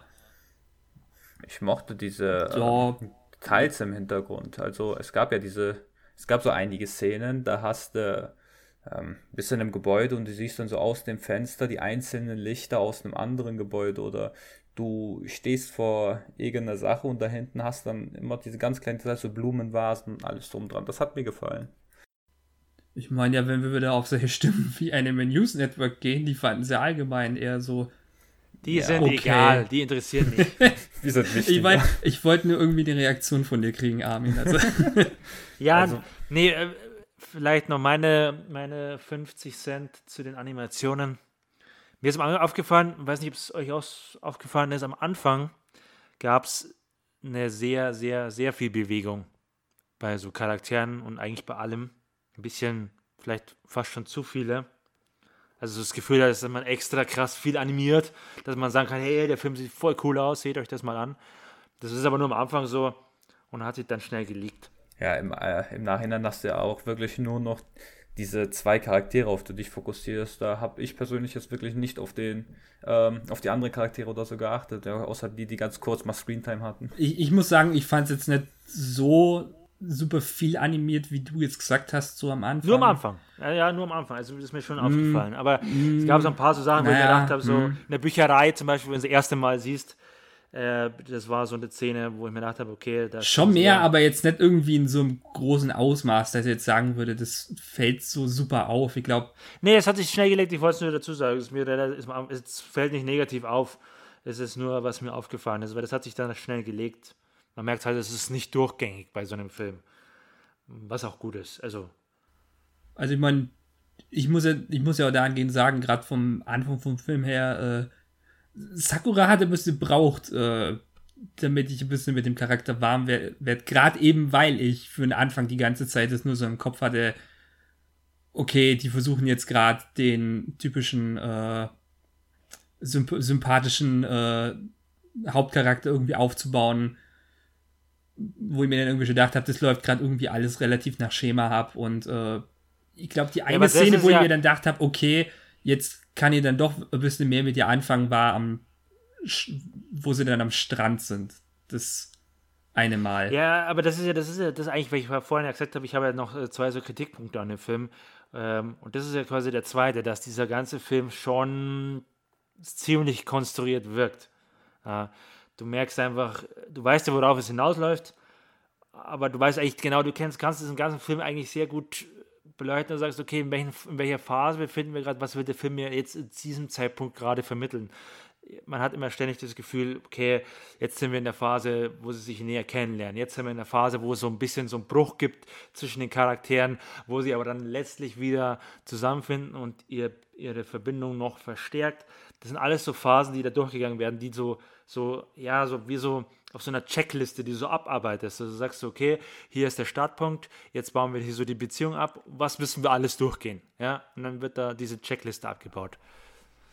Das, aber das wurde gut umgesetzt. Ja, es ist gut. Also es ist, gut umgesetzt. Im Grunde ist es ja auch gut umgesetzt. Ich will ja nichts sagen, aber es ist trotzdem, ist es mir immer wieder aufgefallen im Film. Und auch so Nachwirkung, dass du sagst, okay, letztlich weißt du, der Film will einfach dieses Ziel erreichen und, und du kennst diesen Weg, den kannst du sehr gut nachverfolgen. Und das wirkt halt dann doch gerne mal alles ein bisschen konstruiert.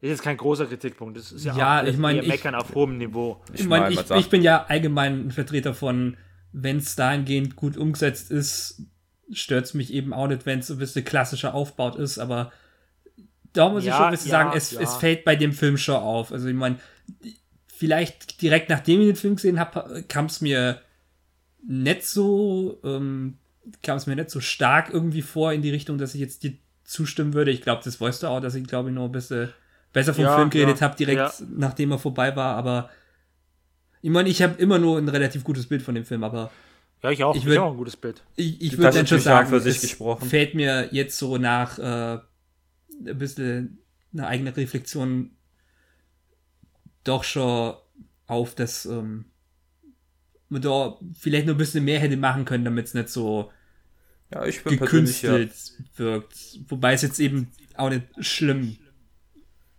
ja, man persönlich bin ich ja so ein Ding, so ein ähm, Fan von Never Change a Running System. Neue Sachen sind zum Teil immer great, ja. Aber wenn es funktioniert, dann sollen sie es meiner Meinung nach ruhig machen. Also den Film haben sie sehr gut hingekriegt. Hat mich persönlich, also ich hab, ich sag mal so, wie ich mich weine, da gab es diese Szene, ich habe schon Kloß im Hals bekommen, denke, nicht weinen, nicht weinen. Und dann ganz am Ende denke ich mir einfach nur, scheiße, meine Taschentücher, zwei Packungen mitgebracht, die sind alle weg. die neben mir haben auch noch geweint. Das war das Schlimmste. Normalerweise kann ich nicht in so Öffentlichkeit weinen. Da hast du irgendwie andere Leute, die mitweinen. Da meinst du automatisch auch noch mit. Ich, ich sag, ich, ich mach's dann immer so, ich äh, konzentriere mich gar nicht auf die anderen. dann hast du das Problem auch gar nicht. Hast ein Schluchzen neben dir. okay, gut, das ist natürlich wieder was anderes. Genau. Auch was anderes, wenn du irgendwie nur ein, so eine Person hast, die direkt hinter dir sitzt und dann lacht wie so eine Hyäne. Nix gegen die Person, oh, ja. weil ich denke mir halt, wenn du halt so lachst, da kannst du halt nichts wirklich dafür, aber ja, ein bisschen störend war es halt schon. Das will ich halt auch nicht äh, bestreiten. Ja, aber die waren, ja gut, aber das waren. Vor, vor allem aber die Person wirklich auch in den ersten drei Filmen, glaube ich, bei allen drei Filmen irgendwie jedes Mal irgendwie äh, da hinter uns gesessen hat. Oder zumindest direkt hinter mir. Fate war, glaube ich, der einzige Film, äh, wo es nicht so war. Und da habe ich da habe ich die Person auch wieder gehört, weil es, glaube ich, irgendwie zwei Reihen vor uns dann irgendwie da gesetzt hat. Aber ja, zum, zum Glück war das nicht irgendwie so eine Sache, dass es ähm, in Situationen, in denen es vielleicht äh, nicht Gelächter hätte geben sollen, dann Gelächter gab, wie so in speziellen anderen Filmen, zu denen wir später noch kommen werden. Aber ja, äh, so viel mal zu genau. Pankreas. Genau. Jo.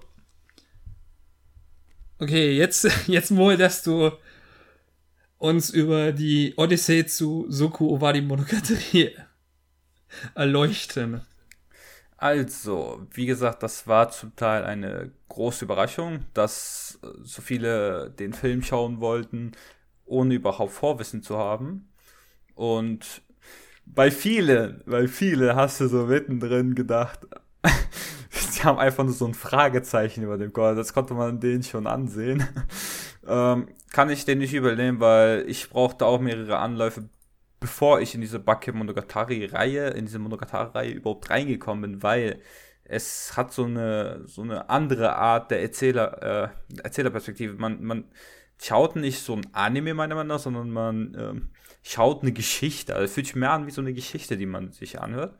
Und ich hatte bei Soko Monogatari, weil ähm, ich ging eigentlich davon aus, später wurde ich eines Besseren belehrt, dass es sich hierbei um wirklich den Abschluss der Owari Monogatari-Reihe handelt.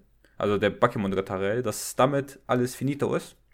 Und da hatte ich dann schon so große Erwartungen, richtig hohe Erwartungen, was ich normalerweise nie habe, beziehungsweise nicht versuche zu haben, damit ich nicht enttäuscht werde. Es war unterhaltend, so zum Teil amüsant, kann man nicht sagen. Aber ähm, so, ich dachte wirklich, da würde so ein, ähm, da würde viel mehr kommen. Das war so eine normale Story, als würde man äh, so ein Story-Arc von Bakemonogatari haben. Gegenüber zwei Stunden, also das war schon heftig. Und ähm, das, die Conclusion, also das ganz, das Ende an sich, war auch sehr erfrischend, war nice und dann habe ich gehört, dass es danach noch weitergeht. Es werden, es fehlen wohl noch so einige Bände. Bedeutet, damit ist immer noch nicht alles vorbei. Okay. das ist ja so eine Sache. Monogatari ist ja auch eins von diesen mittlerweile sehr großen Franchises in Japan, wo man solange so, solange man das nur am Leben halten kann, ist wahrscheinlich auch nur am Leben halten wird. Ich meine, ich weiß jetzt auch nicht, wie also wie sehr jetzt dann schon irgendwie der Plan war, dass Monogatari so lange gehen soll. Ähm, oder ja, ob das also, mehr jetzt so extra Geschichten sind, die man nur. Also. Sag ruhig. Nee, nee, ich wollte ich wollt nur sagen. Ja, ich habe äh, gerade dazwischen geredet, das. nee, nee, ich habe halt nur so gemeint, ähm, ob jetzt Monogat, ob das jetzt halt, ob sich jetzt wie eine Geschichte angefühlt hat, die wirklich halt so als eine Fortsetzung irgendwie dargestellt wird, also so dahingehend, dass man von vornherein so gesagt hat, das macht man, oder ob es jetzt so ein Nachgedanke war, also quasi praktisch so ein Sequel zu einer Geschichte, die eigentlich schon abgeschlossen war. Das würde man an sich denken, aber bei äh, war die, beziehungsweise bei der Bakemon Retare-Reihe, ich weiß nicht, wie die Light sind, aber bei den Anime, da merkst du ja alleine schon bei den Release-Orders, dass man manchmal hin und her springt zwischen, äh, zuerst kommt die Gegenwart, danach bist du auf einmal beim Prequel, danach bist du bei einem Sequel, dann bist du wieder irgendwie in der Vergangenheit. Und da kann ich mir echt schon vorstellen, dass alles geplant ist, insbesondere, weil die Reihe an sich sehr, äh, sehr durchdacht äh, sich sehr durchdacht anfühlt. Ich für meinen Teil hatte nach Bakemonogatari so eine, so eine Phase, wo ich keine Motivation mehr hatte, so weiterzulesen, aber nachdem ich einmal mit Ovadi Monogatari, also in, in Ovadi Monogatari reingekommen bin, da dachte ich mir einfach nur, was für ein geiler Anime. Also diese zwei Staffeln waren wirklich die Höhepunkte meiner, meiner äh, neu entwickelten Fanheit. Also ich war echt äh, überrascht. Also das haben, das hat der Typ, dieser Nissi Eusen heißt glaube ich, der Autor. Ähm, das hat der wirklich sehr gut gemacht. Also insbesondere die neuen Charaktere. Man denkt sich da, neue Charaktere, ja, keine Ahnung, das sind neue Charaktere, von den Weißen nichts, logischerweise. Und ähm, was haben sie für eine Verbindung zum, was haben sie für eine Beziehung zum Protagonisten? Und im Nachhinein erfährt man da immer wieder neue Sachen, immer wieder neue Sachen, die dann auch den Charakter des Protagonisten formen. Also man erfährt dann von der Vergangenheit des Protagonisten, von dem man zuvor zum Beispiel nicht so viel wusste. Da alles, ähm, alles so später in den nächsten drei, vier, fünf Staffeln. Also das haben sie echt gut gemacht. Meiner Meinung nach war das wirklich von ihm geplant. Also nicht etwas, was ich mir jetzt vorstellen würde, dass die einfach nur ja, Geld machen wollen, in Anführungszeichen, weil gerade ist die Reihe sehr beliebt. Ja, also leider eine Reihe, wo ich, wie gesagt, ich bin da noch, ich bin hinterher. Ich versuche aufzuholen. Aber es ist sehr, sehr viel zum Aufholen. Ich weiß, ich. Also, der, der Punkt, Und ich der bin Punkt auch sehr langsam mich, unterwegs.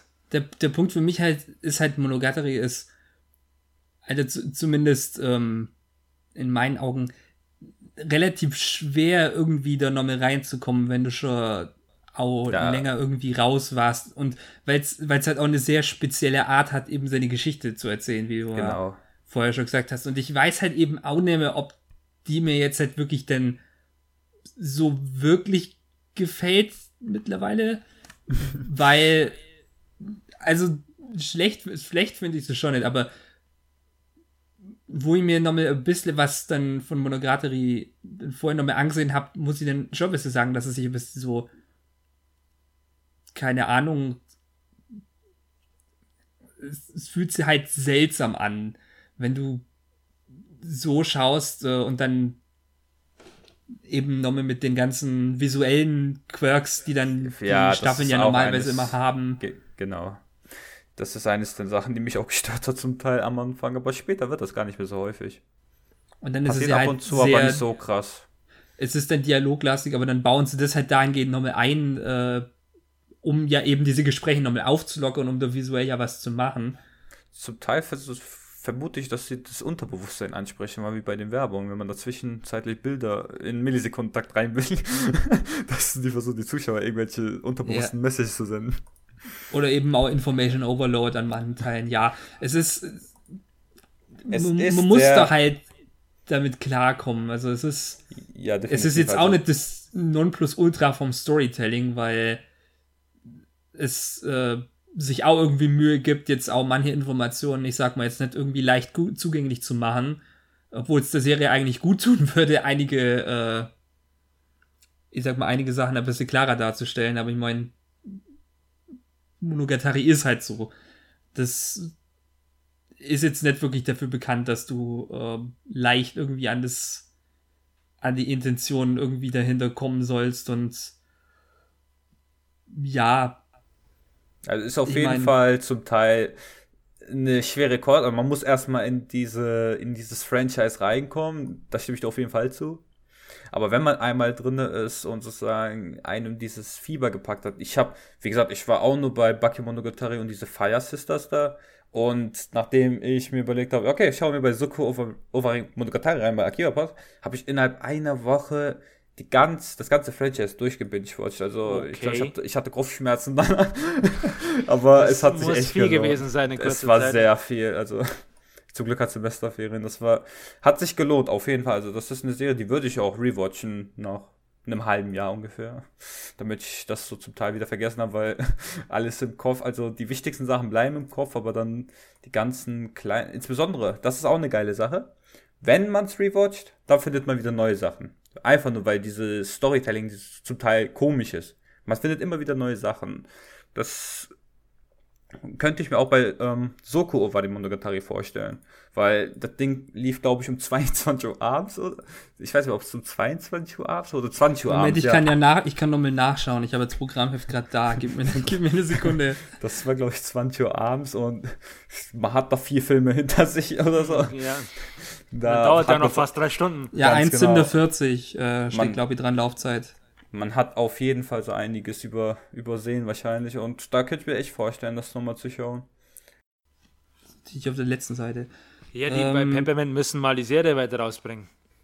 Dann wäre eine coole Sache. Köln 2020. 25, 20, ja. Ja.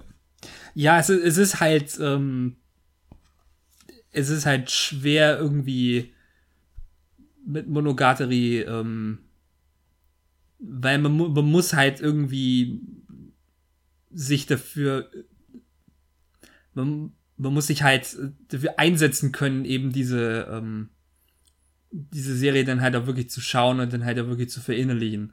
Und wenn man das dann eben nicht kann, dann wird es einerseits schon problematisch und eben halt diese Art vom Storytelling kann einem eben halt auch einfach nicht liegen. Weil es ist halt schon über so zwei Ecken und äh, einerseits ka kann man das dahingehend gut finden, weil da steckt auch dann eben mehr drin, was man halt eben auch, wie du gesagt hast, eben auch über mehrere Rewatches dann sehen kann, aber es ist halt auch so gefühlt ein bisschen irgendwie unnötig kompliziert, wäre jetzt die erste Sache, die mir einfällt. Also vielleicht nicht mal irgendwie jetzt dann so krass, aber es fühlt sich halt ein bisschen so an. Ähm, dahingehend. Also es versucht halt zumindest ähm, dahingehend was anderes zu machen, um sich dahingehend dann halt auch ein bisschen abzuheben. Ähm, weil muss es halt auch ein bisschen gerade dahingehend, dass es so viele Gespräche gibt und du halt versuchen musst, die Gespräche halt immer bisschen irgendwie interessant zu machen. Aber ja, ich glaube, äh, wenn man irgendwie mit Monogatari dann anfängt, ist es jetzt nicht, glaube ich, irgendwie so der, der beste Punkt einzusteigen. Ja, das ist eben die letzte finale Frage. Ich denke, das wirst du mir jetzt ja nochmal bestätigen. Diesen Film sollte man nicht äh, Ohne Vorwissen anschauen, schauen, ohne nein. Vorwissen gucken, oder? Lieber nicht. Man schaut ihn, ein paar Sachen versteht man, weil die Charaktere, man ist so in so einer Parallelwelt, die Charaktere verhalten sich alle anders wie normalerweise. Und die werden die Charaktere sozusagen zum Teil wieder vorgestellt, aber du hast halt gar keine Ahnung, wer ist das, wie verhält die sich normalerweise und was ist die Beziehung zwischen der und meinem alten Ich, das, das fehlt dir alles. Also ich würde das nicht empfehlen, ohne Vorwissen zu schauen, definitiv nicht. Ich meine, hier hätten wir jetzt vielleicht gut äh, Zassels gebrauchen können. ja, aber der- ist der- der aktuell? Ich, ich weiß nicht, ob er ab, aktuell ist, aber der äh, geht ja ziemlich ab bei Monogatari normalerweise. Hm, ja, das schon. Ja, wie gesagt, ist auch keine schlechte Serie. Ja, ich sag mal so, bei einem normalen Anime kann man sich zum Teil äh, einfach so entspannen und fröhlich drauf losschauen. Bei Monogatari, wenn du da eine Sekunde nicht aufgepasst hast, kannst du direkt 10 Sekunden zurückspulen. So fühlt sich das für mich, also hat sich das für mich angefühlt, als ich das alles gebingewatcht habe. Ist Wie gesagt- passiert. Ist halt eine Sache, die man mögen kann oder nicht. Sehr viel Arbeitsaufwand. Aber es lohnt sich. Wenn man es mag, auf jeden Fall. Ja. Okay. Dann gehen wir zum nächsten Film, oder? Ja, Ja. Oh, Junge. Kommen wir, kommen wir jetzt zu Peacemaker Kurugane. Also jetzt mal gleich mal vorweg, der äh, Film äh, ist anscheinend eine Fortsetzung zu, oder ne, ich sag mal quasi Fortsetzung, äh, von dem wie ich das jetzt irgendwie äh, dann im Nachhinein gehört habe, zu einer alten Serie, die ähm, ja anscheinend schon relativ alt ist. Und Ja, ich glaube, ähm, also 15 Jahre oder was die haben wird. ja. Und äh, der Film erwartet einigermaßen zumindest, dass man diese Vorgängerstaffel gesehen hat. Es wurde jetzt nicht irgendwie wirklich so mitgeteilt oder das kam nicht wirklich so rüber. Ähm, also bevor wir den Film angeschaut hatten, dass wir äh, praktisch das wissen müssten. Aber ich sag mal, allein die ersten fünf Minuten, wenn man die sich anschaut, ich weiß nicht, ob die ein Recap waren Ich, oder ob Recap. die. Ja, also, aber war neu, selbst, also kein selbst echter Recap, sondern es war schon nachinszenierter, weil das, der Recap sah ja auch so aus wie die Serie. Und nicht Selbst als die Recap Filme, war nicht das- Wie, die, wie nicht die alten Serien, sondern also sie haben quasi einen neuen Recap gemacht, aber das ist ein Recap gewesen, ja. Selbst als Also Recap war das irgendwie ein Clusterfuck. Also Es war eben. es fand- ist viel zu viel eben- passiert. Ähm, Ich fand es richtig scheiße sogar als, als Recap. Also den fand ich überhaupt nicht gut. Den kann, hättest du auch sparen können. Also das ist wirklich so schlecht, du checkst nichts. Die Events passieren. Teilweise wusste ich nicht mal, ob das jetzt alles zur selben Zeit war, weil manchmal das Gefühl, Ja, das- das ist ja so eine Sache, du weißt- zurückgesprungen ist und ich mir gedacht habe, so warte, wir waren doch da schon, oder? du- ist das jetzt weißt- passiert oder danach oder was, was ist, was ist da los? Genau, du, du weißt nicht mal wirklich, aber das ist eine Sache, die, die ganz im allgemeinen Film geht. Du weißt nur nicht mal irgendwie, wann spielt es jetzt irgendwie genau. Ist es jetzt gerade ein Flashback? Ähm, ist man gerade irgendwie ein bisschen eher in der Zukunft? Was passiert gerade? Auch äh, an manchen Stellen auch, welcher Charakter spricht irgendwie gerade, weil es gab irgendwie zwei, die sich sehr ähnlich sahen und die ich, glaube ich, an äh, ein oder zwei Stellen schon mal verwechselt habe. Einfach weil die. Ja, die. Ich weiß, die welche du beiden- meinst. Ich weiß, welche beiden du meinst. Genau. Ich habe die. Es ist- macht jetzt aber nicht viel aus. Also. Ja. Ich will nur auch noch mal anmerken, ich habe extra noch mal, äh, ich habe den Film extra noch mal angeschaut, äh, obwohl die eigentlich hätte früher gehen können und im Nachhinein habe ich es ziemlich bereut, dass ich nicht äh, vorher gegangen bin, weil ich würde sogar sagen, also ich meine, das ist vielleicht eine steile These, aber ich würde äh, mal sogar sagen, für Leute, die die vorherige Serie kennen, ist es kein so ein super Film. Also das Problem ist, ich hatte zu keinem Zeitpunkt das Gefühl, dass es wirklich ein Film ist, weil der hat sich von seinen Events, was er erzählt hat, hat es nicht angefühlt wie, wie Filme. Also sind ja irgendwie zwei Filme, die zusammengeschustert wurden. Das ist schon mal das eine. Aber auch das hatte ich nicht das Gefühl. Weil normalerweise denkst du so, ja, wenn du einen Film nimmst, da hat er dann halt so gewisse Höhepunkte und, und versucht halt in seiner, als Film eine Unterhaltung zu bieten. Also du sagst, das ist ein Film und der will ja was erreichen, dass du sagst, okay, du gehst mit einer gewissen Zufriedenheit dann auch heraus, weil er halt gewisse Sachen machen will, weißt du, hast halt Schlüsselmomente in so einem Film, die, die, das alles auch von der Erzählform her einfach sich Filme ja auch anders anfühlen als Serien. Und das hatte ich zu diesem, bei diesem Film überhaupt nicht. Also der Film fühlte sich so, so, ja, wie, wie, wie, wie die Serie an, irgendwie aber auch so herausgerissen aus dieser Serie, als wäre man wirklich inmitten einer Arc so reingeschmissen worden. Aber auch nicht wirklich beim, beim Start und auch nicht beim Ende, sondern einfach irgendwie so zwischendrin. Und du hast keinen echten Anfang, du hast kein echtes Ende.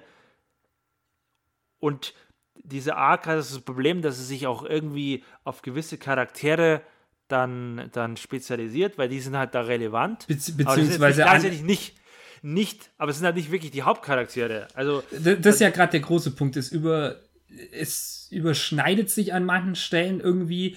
Ähm, also gerade am Anfang irgendwie, dass die Charaktere alle nur zusammen sind, aber dann gibt es ja praktisch, dass der quasi Protagonist, oder ich kann mir irgendwie vorstellen, dass es von der, ähm, ähm, dass es von der eigenen Serie der Protagonist war, dass der dann quasi ähm, von der Shinsengumi, weil ähm, kurz, kurz gesagt, äh, worum es eigentlich in der Serie geht, ist ähm, praktisch äh, historical, ähm, also einfach ein histo historisches Bild von der Zeit damals, wie es so einige Anime gibt in die Richtung, äh, das halt sicherlich nicht so ganz akkurat ist, aber irgendwie versucht halt so ein Bild irgendwie von der damaligen Situation zu liefern die sind halt bei der Shinsengumi.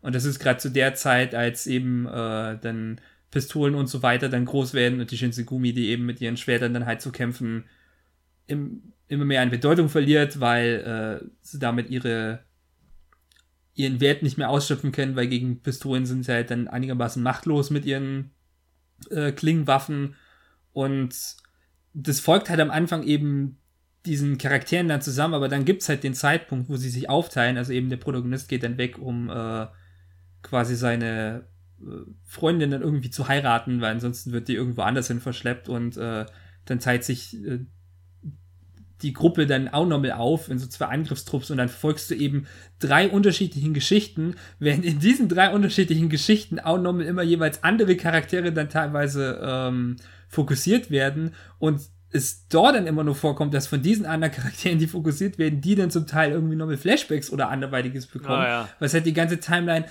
nochmal irgendwie dann rausbringt und äh, da, ich sag's mal dahingehend, zwar später dahingehend, dass so mh, Mischmasch an Szenen war, ist halt dann ein bisschen mehr passiert. Aber ich sag mal, vorher war es auch nicht wirklich besser, weil da war es einfach ein Schnarchfest pur. Ich meine, ich bin jetzt ohne Witz irgendwie dann halb irgendwie eingeschlafen, irgendwie in den ersten. Du bist glaub, eingeschlafen, ja. 20. Nicht wirklich, ich bin nur halb eingeschlafen, aber es. Ich habe die zweimal angerempelt. Nein, nein, ich schlafe Ich habe das schon. Ich meine, ich habe das schon gemerkt, aber. Ich meine, bei dem äh, mache ich mir jetzt nicht da unbedingt die Mühe, dann irgendwie an, anderweitig dann. Nee, ich muss jetzt ganz ehrlich sagen, ich will jetzt den Inhalt gar nicht so massiv kritisieren. Wie gesagt, ich kenne die Serie nicht, ich weiß nicht, wie gut sich das weitererzählt. Als alleinstellendes Werk ist es absolut nicht zu empfehlen, meiner Meinung nach. Nicht, Ich würde ich würd auch gar nicht immer die Kritik jetzt wirklich dann mal so auf den Inhalt, sondern eher mehr auf Struktur wirklich beziehen. Dass es halt strukturell wirklich. Ja, so strukturell nicht ist es kein Film, wie man sich einen Film vorstellt, wie man einen Film strukturieren würde, wenn man einen drehen würde. Weil ich sage, es gibt, es gibt auch schon ein, zwei Charaktere, die im Film zumindest die Zeit bekommen, dass du sagst, okay, da kann ich einigermaßen das nachempfinden, äh, wie jetzt gerade äh, für die ähm, eine Person, die irgendwie wieder ein Nebencharakter wirkt, aber dafür mit gefühlt die meiste Zeit irgendwie in dem Film bekommt und gerade eben auch gegen Ende nochmal eine große Szene hat, aber hauptsächlich deswegen dann nur die Zeit in dem Film bekommt, weil sie eben die große Szene gegen Ende vom Film hat und anderweitig eben sicherlich nicht so eine Relevanz hätte. Und dann eben dieser ganze Subplot, der ähm, eben mit dem Quasi-Protagonisten, der auch irgendwie nicht aufgelöst wird, weil man auch irgendwie denke, okay, äh, von dem, was ich gehört habe, das waren ursprünglich in Japan anscheinend irgendwie zwei Filme. Ja, da müssen ja noch mehr Filme kommen, oder? Und- kann ja nicht sein. Das, das ist ja immer noch komplett offen. Ich habe auch nicht das Gefühl, dass es dahingehend schon, dass jetzt ein weiterer Film das jetzt schon abschließen würde. Also das fühlt sich an, als müssten da mindestens noch mal zwei Filme kommen oder sogar mehr. Also, ich meine, so ein Film, wie lang war das? Da einer vielleicht eine Stunde oder sowas. Keine Ahnung. Ja, aber wie gesagt, Das hat mich, sein, jetzt auch überrascht, weil mir kam es so vor, als hätte Akiba Pass dieses Jahr eventuell sich mehr darauf fokussiert, ähm, dieses Kodokane da zu bewerben als Fate. Ich weiß nicht, ob das jetzt 100% korrekt ist, aber das hat sich für mich so angefühlt, als würde man versuchen, diesen Film etwas zu bewerben. Da hätte ich ja gedacht, das ist so ein ja, bei uns haben ein paar, haben halt ein paar von den, von den Mitarbeitern haben da halt die T-Shirts getragen, aber Also ak- beworben wurde der jetzt nicht. Pro- Problem, Problem ist halt auch, äh, dass wenn man das halt irgendwie weiß, das merkt man irgendwie gar nicht so, dass das eben zwei unterschiedliche Filme sind, die nacheinander äh, irgendwie dann einfach so zu, zusammengelegt äh, wurden, also dass die direkt nacheinander kommen. Wir haben uns schon alle irgendwie gewundert, warum die jetzt mitten im Film dann irgendwie nochmal das Logo zeigen. Ähm, Genau. Also ich muss jetzt gerade sehen, aktuell irgendwie wurde jetzt noch nichts irgendwie bestätigt, dass äh, noch ein dritter Film kommt. Also ich sehe hier gerade nur irgendwie die ersten zwei, aber das ist halt auch noch nicht so lange her, dass jetzt der zweite Film irgendwie kam, weil der erste kam jetzt 2. Juni und äh, der danach 17. November 2018, also Was ich vielleicht noch kurz zur technischen Seite sagen kann, ist die enttäuschend. Tatsache, dass obwohl dieser Film quasi auf keiner aktuellen Serie basiert, das heißt, es gibt eigentlich, er kann sich nicht, er kann nicht aussehen wie die Serie, weil die Serie ist zu alt, um genauso auszusehen. Er sieht auch nicht aus wie eine Serie von vor 15 Jahren. Aber, aber er irgendwie schafft aus- es trotzdem nur, Tro- dass trotzdem so wie eine aussehen. Serie äh, von wie jetzt eine durchschnittliche Serie auszusehen. Schafft er trotzdem. Das, Also das, schafft- das hat mich halt wirklich am meisten irgendwie gestört, weil das war der eine Punkt, weswegen ich mir gesagt habe, okay, ich gehe da irgendwie nur rein, weil es irgendwie ab. muss ähm, auch dazu sagen, es, es gab war ab nicht 16, viele, es war, äh, ich habe mir irgendwie so einigermaßen dann nur so ein bisschen so Schwertkampfszenen oder irgendwie sowas vorgestellt, aber es gab ja nicht mal wirklich richtig Action. Es Nee, gab wirklich auch, nicht. ich glaube, wirklich so zwei Szenen oder so, wo wirklich irgendwie was passiert ist und da war es nicht mal wirklich gut War es nicht animiert. gut animiert? Nee, war es nicht, überhaupt Ja. nicht. Ja, nee. Also für, für uns war es jetzt, also für mich sage ich jetzt mal, aber für dich denke ich auch, war es jetzt schon eine Enttäuschung. Ja. Ich meine, ich Hätte bin ja generell noch nicht mal so der, der größte Action-Freund. Ich meine, nee, jetzt nicht mal nur da, also ich brauche jetzt auch nicht, ich meine, im Grunde können wir das selber jetzt über den Film, der jetzt danach über den reden, sagen, weil auch der hat gar nicht so viel Action. ja gut, das ist, aber nur, das ist aber nur eine ganz andere Sache. Ja. Und ich, ich finde, das ist jetzt ein guter Übergang, wir sollten zu diesem Film kommen, weil Also eines will ich nur noch mit so- zur, ein, eines will ich nur dahingehend noch mal sagen, weil äh, verantwortliche Studie ist, ist ja White Fox.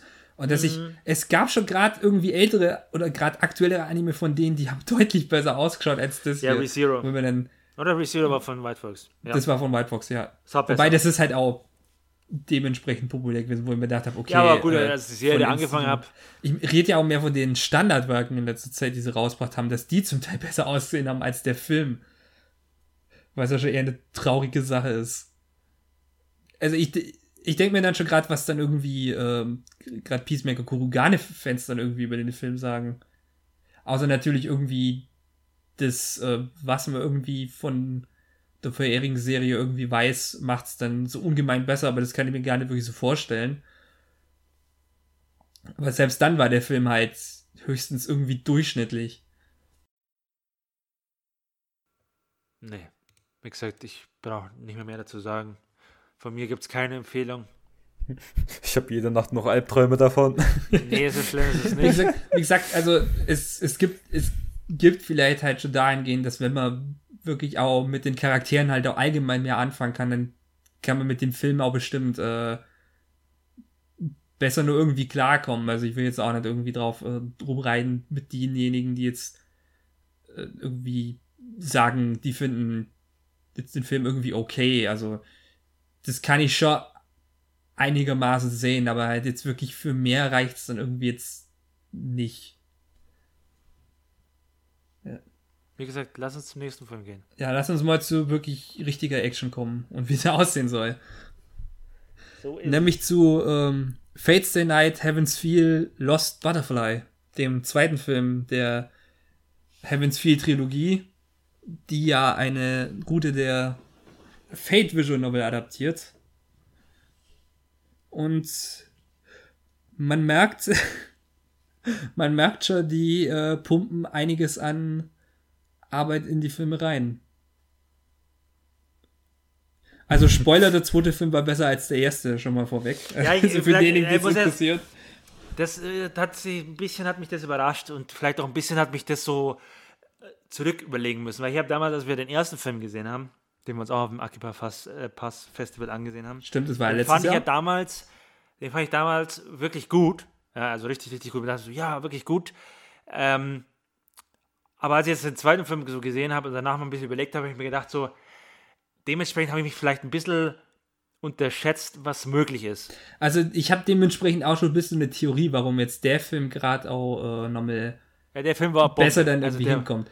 Weil Film ich glaube, gerade beim ersten Film ist gerade so dahingehend, dass man mit dem Anfang, obwohl man halt eben versucht, es nur einigermaßen dann zu komprimieren, weil man halt eben das meiste schon aus, Unlimited, aus der Unlimited Blade Works Adaption von Ufotable selber kennt und anderweitig, dass es da trotzdem ein bisschen einen Leerlauf gab jetzt beim ersten Film, bis es dann wirklich richtig angefangen hat.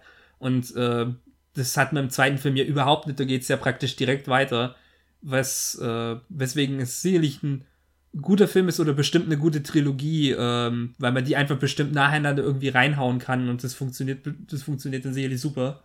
Ja, aber vielleicht, wenn man sagen muss, dass ich finde auch, dass eben, ähm, wenn man sagt, auch so ein bisschen bei Unlimited Blade Works war halt doch immer mehr die Highlights, die Action. Und das war es auch so mehr oder weniger noch im ersten Film jetzt von Heaven's Feel. Ich fand die ruhigen Szenen, die waren schon gut, die waren schon atmosphärisch, aber ja, vielleicht auch, weil es nicht, noch nicht solche Schlüsselmomente sind. Das ist natürlich auch ein Grund, aber das war noch nicht so, noch nicht so griffig und hatte mich noch nicht so gepackt, wie es jetzt der Film hat. Weil der Film, Der Film hat es echt super gemacht. der hat eigentlich sehr wenig Action. Es gibt eigentlich nur eine große Action-Szene im ganzen Film. Aber hat abseits, ich war wirklich, das war zwei Stunden Film und ich war, ich, es war so intensiv, fand ich, die ganze Erfahrung. Ich war da drin gesessen und es war von der ersten bis zur letzten Minute, bin ich in dem Sessel, habe ich mich reingekrallt und, und habe der ganzen Sache verfolgt und es war nie langweilig, zu keiner Zeitpunkt. Es war, jede Szene hat gepasst, jede Szene war interessant. Ich wollte immer noch mehr sehen, noch mehr sehen und ich, ich habe nicht, ich war nicht einmal, dass du denkst so, Mann, wann kommt denn jetzt eigentlich die nächste Action-Szene oder sowas? Das gab es nicht, diesen Moment, dass du sagst so, boah, ey, jetzt könnte mal wieder eine fette Action-Szene kommen. Nee, gar nicht. Du wolltest einfach wissen, wie es so weitergeht, die, die Charaktere. Es hat sich natürlich, man hat sich ein bisschen gesagt, okay, wir fokussieren uns bei diesem Film bevorzugt nur auf unser Hauptpärchen, also sprich äh, Shiro und Sakura.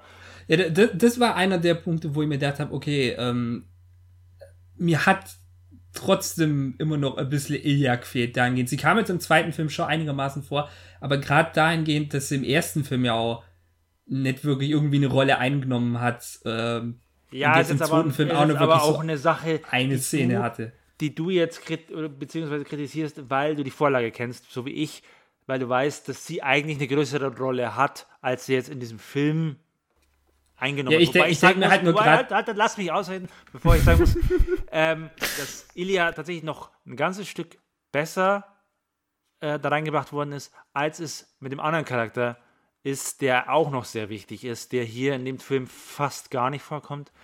Wie gesagt, nicht, bei, wie gesagt da, da, bin ich, da bin ich jetzt auf der anderen Seite, wo ich nämlich finde, dass bei dem ich gerade finde, dass es gerade im dritten Film eine Szene gibt, wo er, wo dieser Charakter ja sowieso noch mal ein bisschen Hintergrund bekommt, wo ich mir denke, dass man das eigentlich alles noch mal gut an ja, das, die Stelle heißt, reinbringen könnte. Das kann ja alles noch kommen. Das kann ja in beiden, von allen Charakteren, kann ja noch kommen.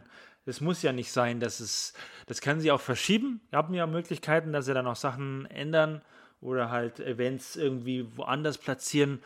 Deswegen ist es nur eine Sache, gesagt, die mir auffällt. Ich denke mir halt nur gerade bei dem anderen Charakter brauche ich ein bisschen weniger jetzt dahingehend, weil man das äh, einfach alles irgendwie von dem, was man da wissen muss, weil man das alles auf diese eine Szene irgendwie auslegen kann, als jetzt bei Ilya, wo ich mir denke irgendwie, okay, ähm, ja, aber sie auch halt. Eines, es gab halt sie eine Szene im Film, die halt eben in der Montage nicht verarbeitet wurde, wo ich mir dachte, äh, es war jetzt nicht schlimm, dass die jetzt irgendwie nicht ein bisschen ausführlicher kam, aber es war halt schon im Visual Novel eine sehr in der Original Vision Novel ja, eine sehr markante Szene, wo ich mir gedacht habe. Aber sie haben ja diesen Vorteil jetzt, wo sie sich auf das Ganze konzentriert haben von, den, äh, von Sakura und Shiro, das wird im dritten Film ja nicht mehr so der Fall sein. Das wissen wir ja schon, also das Minimum, Mini-Spoiler quasi, da müssen sie sich ja auf die anderen Charaktere konzentrieren.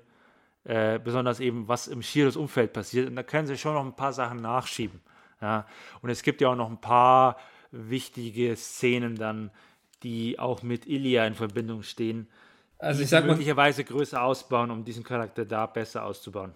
Also ich sag mal, gerade in Bezug auf Medium äh, Film haben sie die Sakura-Szenen äh, so hinbracht, wie sie es bestimmt eigentlich machen wollten. Ja, es ist so ohne, ohne jetzt was vorweg. Ey, ich habe so wenig, das ist auch das jetzt mit den Charakteren, das ist äh, mit Ilya oder so, das ist so wirklich so Makulatur, weil der Film hat so umgehauen. Es war so ein Fest von allem. Von, er war atmosphärisch, er war mysteriös, er, er war dreckig, er war äh, brutal, er war, er hat, er hat dieses Heavens Feel, was du auch aus dieser Visual Novel kennst, einfach so super rübergebracht. Ja, was, halt, was halt interessant war, weil ich habe halt bei den Kommentaren dann dahingehend auch eben äh, oder anderweitig von dem, was ich gehört habe, was andere so äh, beim Vorbeigehen irgendwie gesagt haben, weil ich da auch irgendwie gehört habe mit dem, dass sie das vom normalen Fate, also in Anführungsstrichen, irgendwie nicht so gewohnt sind. Also, dass die jetzt, nee. dass es halt dann eher so in Richtung Fate Zero geht, weil das ist ja gerade so der größte Vergleich. Ja, ich finde sogar nochmal anders. Ich finde auch nicht, dass es Fate Zero ist. Zero also, ich finde jetzt auch nicht, dass Fate Zero ist, aber ich, ich kann halt verstehen, warum. Nee, äh, es ist für mich, wenn es einen Vergleich gibt, ist es tatsächlich eher Garden of Sinners, was auch ein Teilmondwerk ist. Ich finde, es ist deutlich mehr das als Fate Zero. Weil Fate Zero ist auch mehr Spektakel und mehr dieser Clash of äh, von Ideologien und sowas und diese Charaktere, das ist auch nicht so, nicht so. Hier hast du teilweise sogar so Horror-Elemente drinnen, die äh, durchaus funktionieren. Ja, und ähm, ich finde es einfach auch atmosphärisch. Es ist auch so viel, dass man sagt, so, man lässt auch mal äh, Momente so richtig wirken, ja, so richtig wirken, so richtig äh, eben sich auch Zeit lassen und so sagen, okay, ähm, einfach ein Gefühl dafür bekommen, wie ist jetzt so diese Ausgangslage, äh, wie, wie fühlen die Charaktere gerade, das ist auch wirklich bildlich. Das ist eine Sache übrigens, die sie bei Unlimited Blade Works komplett nicht hinbekommen haben, dass sie einfach dieses Show, don't tell quasi zeigen, ja, und nicht immer nur blabbern und alles erzählen und alles erklären, sondern du hast einfach hinbekommen, dass du nur noch das, was du siehst, immer ein Gefühl dafür hast, äh, wie ist jetzt, wie, wie fühlen die Charaktere, äh, was passiert jetzt gerade, was haben die Charaktere vor und das funktioniert hervorragend, ja. Also. Okay. Dann grätsche ich jetzt mal als Typ, der keine Visual Novel davon gelesen hat, noch nicht, kommt noch, ähm, dazwischen und sage meine Meinung zu dem Film. Ich bin sowieso die ganze Zeit am Warten, mein Herz ist schon am Pochen, weil ich jetzt was sagen wollte. Und zwar, also im Vergleich zum ersten Film. Der erste Film hatte definitiv mehr Action-Szenen, aber die Action-Szenen im zweiten waren einiges intensiver. Die gingen länger und äh, meine, meine Trommelfälle sind fast geplatzt, so geil war der Sound. Ich, ich sage auch ja. mal, ich sage auch mal, das Lustige ist ja eigentlich, in der Visual Novel kommt die Szene überhaupt nicht so bombastisch vor, aber es ist. Haben sie ähm, gut rübergebracht. Also da Props dann die Produzenten. Ist vielleicht sogar der, vom kompletten Fate-Franchise mit vielleicht der bombastischste Fight überhaupt. Also ja, Filmproduktion, die haben auch noch ein Jahr produziert. Also die haben über die Zeit, die sie überhaupt produzieren wollten, dann über einem Jahr sogar produziert. Also die meinten auch, also der, ich weiß gar nicht, wer das ist, der Veran einer der Veranstalter von Akiba Pass, glaube ich, ist auf die Bühne getreten und hat dann gesagt, dass sie aufgrund dieser Szenen ähm, viel länger produziert haben, als sie zunächst geplant haben, einfach nur weil es so intensiv wurde. Und ähm, persönlich, für mich jetzt der zweite Film fokussiert sich weniger auf die Action und mehr auf die äh, auf diese emotionalen und psychischen, psychischen Aspekt der Charaktere. Also Jetzt, ich habe ja keine Ahnung, wie die äh, Vision Novel ist, würde wahrscheinlich auch viel zu lang gehen, aber für so einen äh, Anime-Film-Only-Watcher, ich habe jede Sekunde nur gedacht, scheiße, wie geht es jetzt weiter? Scheiße, wie geht's dann? Du weißt, es wird immer dunkler, es wird immer und immer dunkler von jeder ja. Sekunde. Aber du denkst einfach nur, scheiße, auf da, ich will, ich will wissen, wie es weitergeht, aber ich will nicht, dass Scheiß passiert, weil jetzt haben wir den Salat, Film ist zu Ende, ich darf ein Jahr warten. Wenn ich Glück habe und dann wieder mit Akiba was kommt. Ansonsten, keine Ahnung, muss ich wirklich japanisch, mit meinem japanisch ja, da musst du wahrscheinlich länger warten, ein bisschen. Also das, also der ich mein, Film, der war geil, also auf das, jeden das Fall. Das Lustige ist ja gerade, ich glaube, diejenigen, die die Vorlage kennen, freuen sich da, glaube ich, äh, eher weniger darauf, was passiert sondern eher auf die nächste Action-Szene, die dann kommt, weil das ist. Da kommen bestimmt äh, geile, also das kann man sich ja, vorstellen. Da kommt die, ja, die, da die kommt heben, so quasi die krasseste, der krasseste Shit überhaupt. Das ist jetzt auch kein Wunder, dass die jetzt dann, wenn sie jetzt irgendwie der wurde schon angeteasert. Im, im, in der Vorschau zum ja. letzten Film wurde diese Szene schon angeteasert. Aber ich, ja, ich weiß, das kommt, das kommt jetzt vielleicht von mir ein bisschen komisch, wenn ich das jetzt gerade über die Action-Szene sage, weil es vielleicht ein bisschen paradox ist dahingehend, dass ich die Action-Szene jetzt im zweiten Film auch echt super fand. Aber auf der anderen Seite fand ich es vielleicht ein kleines bisschen übertrieben in dem Ausmaß, wie sie halt gekämpft haben, wenn ich mir irgendwie denke, mit dem, was dann jetzt nochmal kommt, weil entweder, meine Güte, was wollen sie denn da nochmal machen, dann.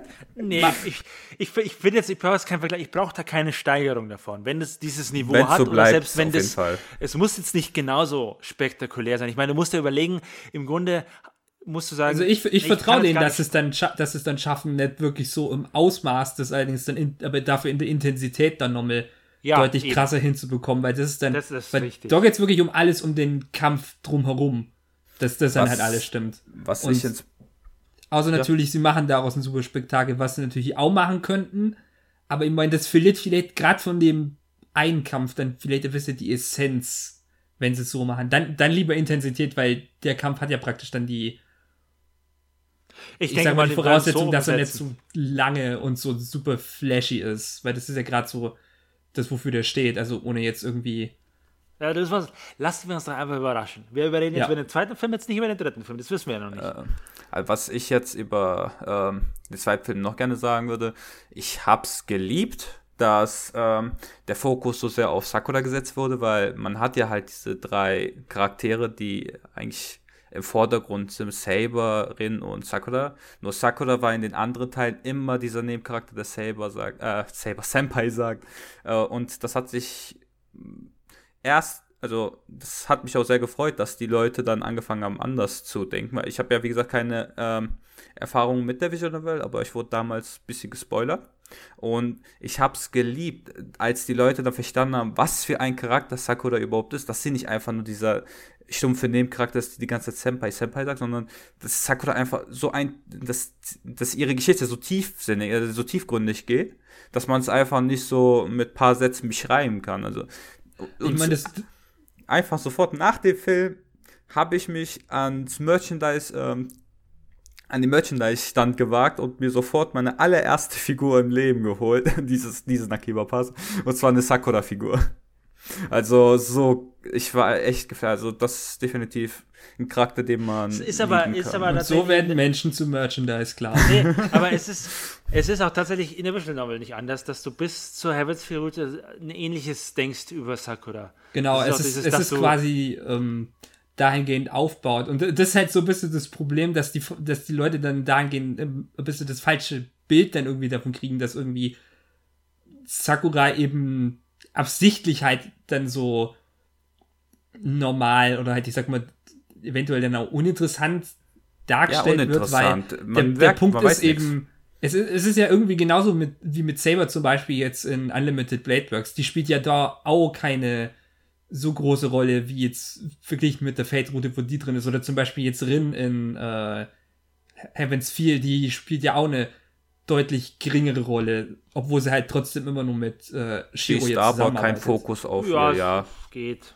Also der Fokus liegt immer auf den anderen Charakteren, kann man das so Ich vorstellen. meine, jetzt, oder? jetzt, jetzt fängt es auch gerade so ein bisschen an, dass so die, ähm, wer irgendwie Fate Zero vorher gesehen hat, da greifen jetzt ja auch dann so die Story-Zusammenhänge jetzt auch dann zum Teil deut deutlich stärker irgendwie ein jetzt bei Heavens Feel.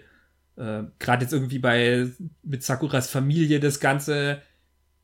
Also ich nicht, kann ich das irgendwie sagen mit, weil die meisten jetzt irgendwie Fate Zero, weil ich würde jetzt irgendwie nicht sagen, aber auch das nee, lass es bleiben. Ja, ich Lass lass es. bleiben. Das brauchen wir nicht drauf eingehen.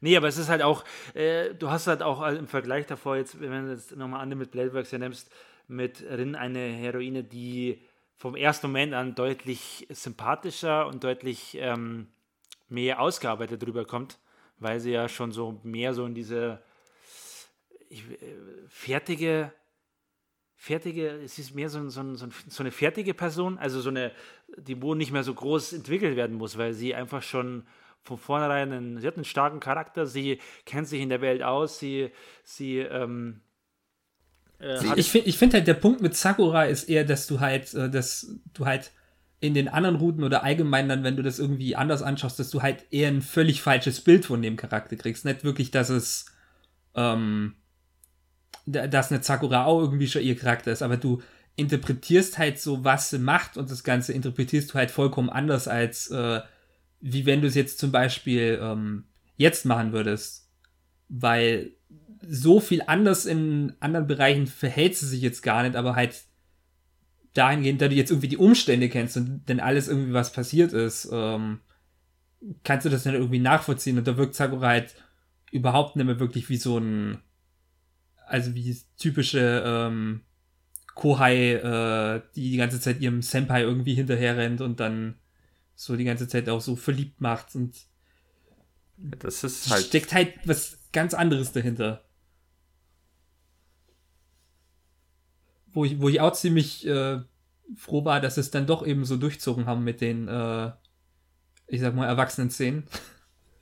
Ja, Ich glaube, die meisten werden das wissen, ist was ja, ich meine. Das ist ja nur eine, eigentlich einer dieser, dieser Punkte, wo dann du dann halt merkst, okay, sie haben allgemein eben diese Heavensfield-Route äh, sehr treu umgesetzt. Und es hat ja auch dann diese Auswirkung gehabt, dass viele Zuschauer, die eben die Vorlage nicht kennen, sehr überrascht sind über den Inhalt, aber auch wie das Ganze präsentiert wird, weil Ganz genau. weil Also- Heavens Feel, weil Unlimited Blade Works im Vergleich dazu ist eine relativ safe vom, vom Anschauen her, so eine Art, man kann schon fast sagen, schonenmäßiger Anime mit, mit klasse Action und eben äh, äh, es passiert zwar schon auch unerwartete Dinge, aber es ist deutlich, äh, du kannst dir immer am Schluss ausdenken, okay, das wird jetzt alles noch gut ausgehen und, und ähm, das, das ist halt so mehr im Vergleich zu einer typischen klassischen Action-Shonen-Serie. Und bei Heaven's Feel hast du so ein massiv bedrückendes Gefühl. Also du, du, man fühlt sich einfach nicht so wohl ist beim Schauen. Genau, das Hört sich negativ an, aber es ist es nicht. Also klar, es gibt Leute, die mögen sowas nicht so. Die wollen lieber mehr so, jetzt Happy Go Lucky ist jetzt auch das falsche Wort, aber mehr so dieses, diese neutrale, positive Energie haben bei so einem Anime, wenn es um Action geht. Aber das ist hier halt auch schon deutlich intensiver dadurch. Also ich, ich fand es dahingehend dennoch, dennoch eben wirklich interessant, wie es dann halt im Kino eben bei diesen spezifischen Szenen, was man dann auch gehört hat. Weil das war am ganzen Tag, fand ich irgendwie das, für mich zumindest, das Lachen, wo ich persönlich am wenigsten äh, irgendwie für richtig gehalten habe an der Stelle. Aber wo ich mir, wenn ich halt mir so vorstelle, dass die halt eben den Kontext nicht wirklich so verstehen, dass ich dann schon halt eben nachvollziehen kann, warum die das dann irgendwie. Ich also kann, warum die dann irgendwie diese Reaktion zeigen, warum sie in der Szene, wo eigentlich überhaupt nicht lachen sollte, dann, ähm, weil halt der Satz irgendwie so gesagt wird, dass sie dann irgendwie lachen. Ja, das, Wenn man halt das, den Satz irgendwie falsch versteht. Was bei Fate keine Neuheit ist. Das ist natürlich so eine Sache. Ich sag mal nur, der Klassiker People die if they are killed ist ja auch in seiner Funktion sagt eigentlich was komplett anderes aus, als die meisten Leute eigentlich denken, aber ich meine, gut, da ist natürlich. Das hat mich, um ehrlich zu sein, aber auch bei Heavens 4 sehr gefreut, ähm, dass die Leute, die hatten halt diese Reaktion bei dieser einen Szene, dass sie geschmunzelt haben. Sie wussten ja nicht, was auf sie zukommt, aber als sie dann herausgefunden, was auf sie zukommt, da hast du keinen Mucks mehr gehört, da war irgendwie jeder nur noch ruhig, da hast du einfach nur gewusst, jetzt verstehen sie, warum dieser Charakter das sagt und generell, alleine, wenn man hört, Erwachsene sehen, da denkt man sich, oh, schmunzel, schmunzel, aber wenn man erst, man, man schaut den Film, dann versteht man den Kontext, beziehungsweise den Zusammenhang, was passiert, wieso passiert das, da, da kann man nicht mehr schmunzeln, da denkst du einfach nur, holy shit, zum Glück ist das gerade so, oder beziehungsweise zum Glück macht der Protagonist das. Zum Glück ist er so eine Person, die versucht, das und das zu machen. So, das hat mich jetzt von Heavens 4 sowieso am meisten, ähm, hat mich jetzt von Heavens 4 am meisten ähm, gegriffen, sozusagen, dass man hat so eine dunkle Story. Also ich bezeichne das jetzt als dunkel, weil die zweite, ja, ist, die zweite auch, war ja. herbe dunkel. Also ich habe so ein Gefühl für, scheiße, jetzt geht's dunkler, dunkler. Das habe ich leider aus Erfahrung jetzt in Anime und da hat man es definitiv gemerkt. Und solche, solche Szenen sind einfach nur so ein kleiner Lichtblick für mich. So, dieser Charakter, der, der wird äh, doch geliebt, so in dem Sinne. Also, Heavens 4 ist definitiv äh, im Vergleich zu den anderen Fate-Teilen, kann man es meiner Meinung nach, ich jetzt jedenfalls nicht, die Anime vergleichen, weil da hast du einfach nicht halt diesen Action, äh, nicht diesen Action-Teil, sondern du hast einfach so, wie gesagt, diesen psychological Aspekt. Du fokussierst dich mehr auf die Emotionen, mehr auf die Charaktere selber, so die, die Gedankengänge, äh, was sie denken, was sie fühlen, insbesondere bei Sakura, weil man merkt, das ist so ein, in Anführungszeichen, wirkt sie in den anderen Teilen wie Lehrercharakter, aber dort siehst du überhaupt, was sie denken. Das, das ist einfach nur überwältigend. Also, der Film, der hat sich mir wirklich angetan. Der, ey, ich fand ich, auch mega. Ich, ich fand es nur dann dahingehend schade, dass dann bei uns äh, auch tr trotz dem Ganzen dann immer nur so ein, zwei Leute gab, die dann gesagt haben, irgendwie, ähm, ich weiß jetzt auch nicht, ob sie das irgendwie ernst gemeint haben, weil ich habe selber nicht ich gehört, ich habe es nur von den ich anderen. Ich glaube nicht, dass es ernst gemeint Weil die dann nämlich gesagt haben, die, die Szene, äh, oder dann halt so die paar Szenen, die dann irgendwie vorkommen, haben irgendwie das gesamte Fate-Franchise irgendwie für die zerstört. Ja. Wo, äh. wo ich mir, also ich meine, ich kann es ähm, ich habe es im Wortlaut so nicht gehört, äh, ob es jetzt wirklich so ironisch rüberkam. Das müssten die anderen dann entscheiden. Aber Shoutout an diejenigen, die das gesagt haben. ähm, nebenbei, wir haben ja eben bei Nanoha über die FSK geredet, dass es blutig ist, dass es zum Teil gewaltig ist und es ist erst ab 12. Ich sehe gerade auf der Akiba Pass Festival Seite, dass Fates Day Night Heavensfield 2 eine FSK ab 12 hat. Ab 12? Ab 12. ja, das, okay der Film sah mir nicht ab 12 ab. Ich, ich hab, also, war der letzte Film nicht ab 16 eigentlich schon? Also, ja, ja erste, ich habe den ersten daheim, da steht auch der ab 16 Ding drauf, das weiß ich. Das steht gerade auf der, der, der, ab 12. Da denke ich mir einfach, alleine die letzte Szene, da kann man nicht sagen ab 12, also. Nee, auch, das sind so schwere Themen auch teilweise, die angesprochen genau, werden. Genau, also ich würde nicht Aber sagen, auch. Wie ist denn Peacemaker Kurugane bitte schön ab 16? Da ist ja gar nichts. Vielleicht. Das ist ja kaum Leute irgendwie was. Keine Ahnung, was irgendwie historisch sein soll und deswegen realistischer, keine Ahnung. Vielleicht unter 16 fallen die Leute an, an zu schlafen, keine Ahnung. also Silent ist halt über dein Alter reden. Was ich habe ja nichts dazu gesagt, ich habe nur was. Ja, ich dachte, du wärst eingeschlafen. Aber was an dem, weil ich den Film vielleicht noch kurz anmerken will, das ist so einer dieser wenigen Filme, also jetzt nicht nur bei, auf Anime bezogen, sondern allgemein auf Filme, wo ich wirklich sage, so geil, da hat es sich echt gelohnt, mal ins Kino zu gehen. Weil sich das im Kino zu geben, das ist einfach nur geil. Da ist hoffentlich wirklich dann äh, so ein also wenn du dann eine geile spezielles Premieren-Event. Und auf dem fetten, auf der fetten Leinwand flimmert da solche Szenen. Äh, äh ich hoffe echt, die bringen den dritten Film dann noch mit so einer Spe ja, Spezialvorführung. Die müssen ihn ins Kino bringen. Aber Man dann bitte hoffentlich am Wochenende. Ich weiß Ja, nicht, so die. Einbindung irgendwie unter der Woche, so wenn normalerweise die eine Premiere war, wo ja Mittwoch war, wo Ja, ich einmal dann irgendwie war und die Anbindung mit wie man hinkommen ist, war so bescheuert. Also ich hoffe wirklich, die machen das dann am Samstag. Ich sag mal so, dass ich habe schon ein paar Filme halt zu Hause geschaut, aber Heaven's Feel ist definitiv eines der Filme, die ich mir nicht zu Hause anschauen würde, im Sinne von als erstes, sondern als erstes muss ich den im Kino schauen, weil dieses Feeling, das ist einfach ein ganz anderes Feeling als das, was du zu Hause kriegst. Also da kann man mir gerne sagen, was man will, aber XXL-Leinwand, Soundkulisse hoch 20, da denkst du dir, das, das kann man nur im Kino schauen, insbesondere wenn Es- man Das ist aber auch so eine Stärke von UFO Table, die zelebrieren ja immer diese Action-Szenen sehr. Ähm, du hast wirklich so teilweise Momente kurz bevor, wo es wirklich noch so melancholisch ist, noch äh, äh, sehr atmosphärisch, aber auch sehr langsam. Und dann wirklich so aus dem Nichts kommt so eine brachiale Action-Szene. Und dann wirklich, dann gibt es Spektakel pur. Also dann ist. Äh, Also du, du, musst, du musst mal auch sagen, es war, glaube ich, ähm, verglichen mit allen anderen Filmen der einzige, wo ich wirklich sagen würde, der hat sie nicht, also vielleicht nur ein bisschen mit Pankreas, so, aber das, aber der hat sich jetzt überhaupt nicht irgendwie wie so eine längere ähm, Anime-Folge oder halt wie zwei äh, Anime-Folgen, die man, daran oder mehrere. Anime-Folgen, die man was, aneinander was klatscht interessant hat. ist, weil es ist ja trotzdem nur der Mittelteil eines, eines ganzen, äh, einer ganzen äh, Trilogie, Serie oder ja. sagen wir mal, ja, oder halt Mittelteil von drei Filmen, die quasi eine gesamte Geschichte erzählen. Es ist der Mittelteil, aber trotzdem ist es in der Lage, daraus einen guten Film zu machen. Mhm. Insbesondere Ja. für, für sich eigen steht. Man hat nicht so, äh, man wird nicht so einfach nur mit einem großen Fragezeichen dagelassen. Also jetzt in dem Falle schon, aber man wurde trotzdem befriedigt, so in dem Sinne. Man hat bekommen, was man, wofür man gekommen ist, so in dem Stil. Ja, aber es ist schon, der Film endet schon so, das Punkt, wo du dann wirklich nur noch so denkst, ich so, will wissen, was passiert. Ja, ich will sofort den ich- nächsten Film sehen. Also ich bitte sofort weiterlaufen ja, lassen. Eine Sache, die Fall. wir natürlich nicht äh, unerwähnt lassen sollten, die Szene, in der der ganze Kinosaal gegen Ende angefangen hat zu applaudieren und das ist vielleicht Bei nicht uns die auch. Szene, Ja, bei der einige sich das vielleicht vorstellen. auch der, muss ich vielleicht erwähnen, ist bei uns der einzige Film gewesen, der auch nach dem Film wohl äh, geklatscht worden ist. Das wurde bei den anderen nicht.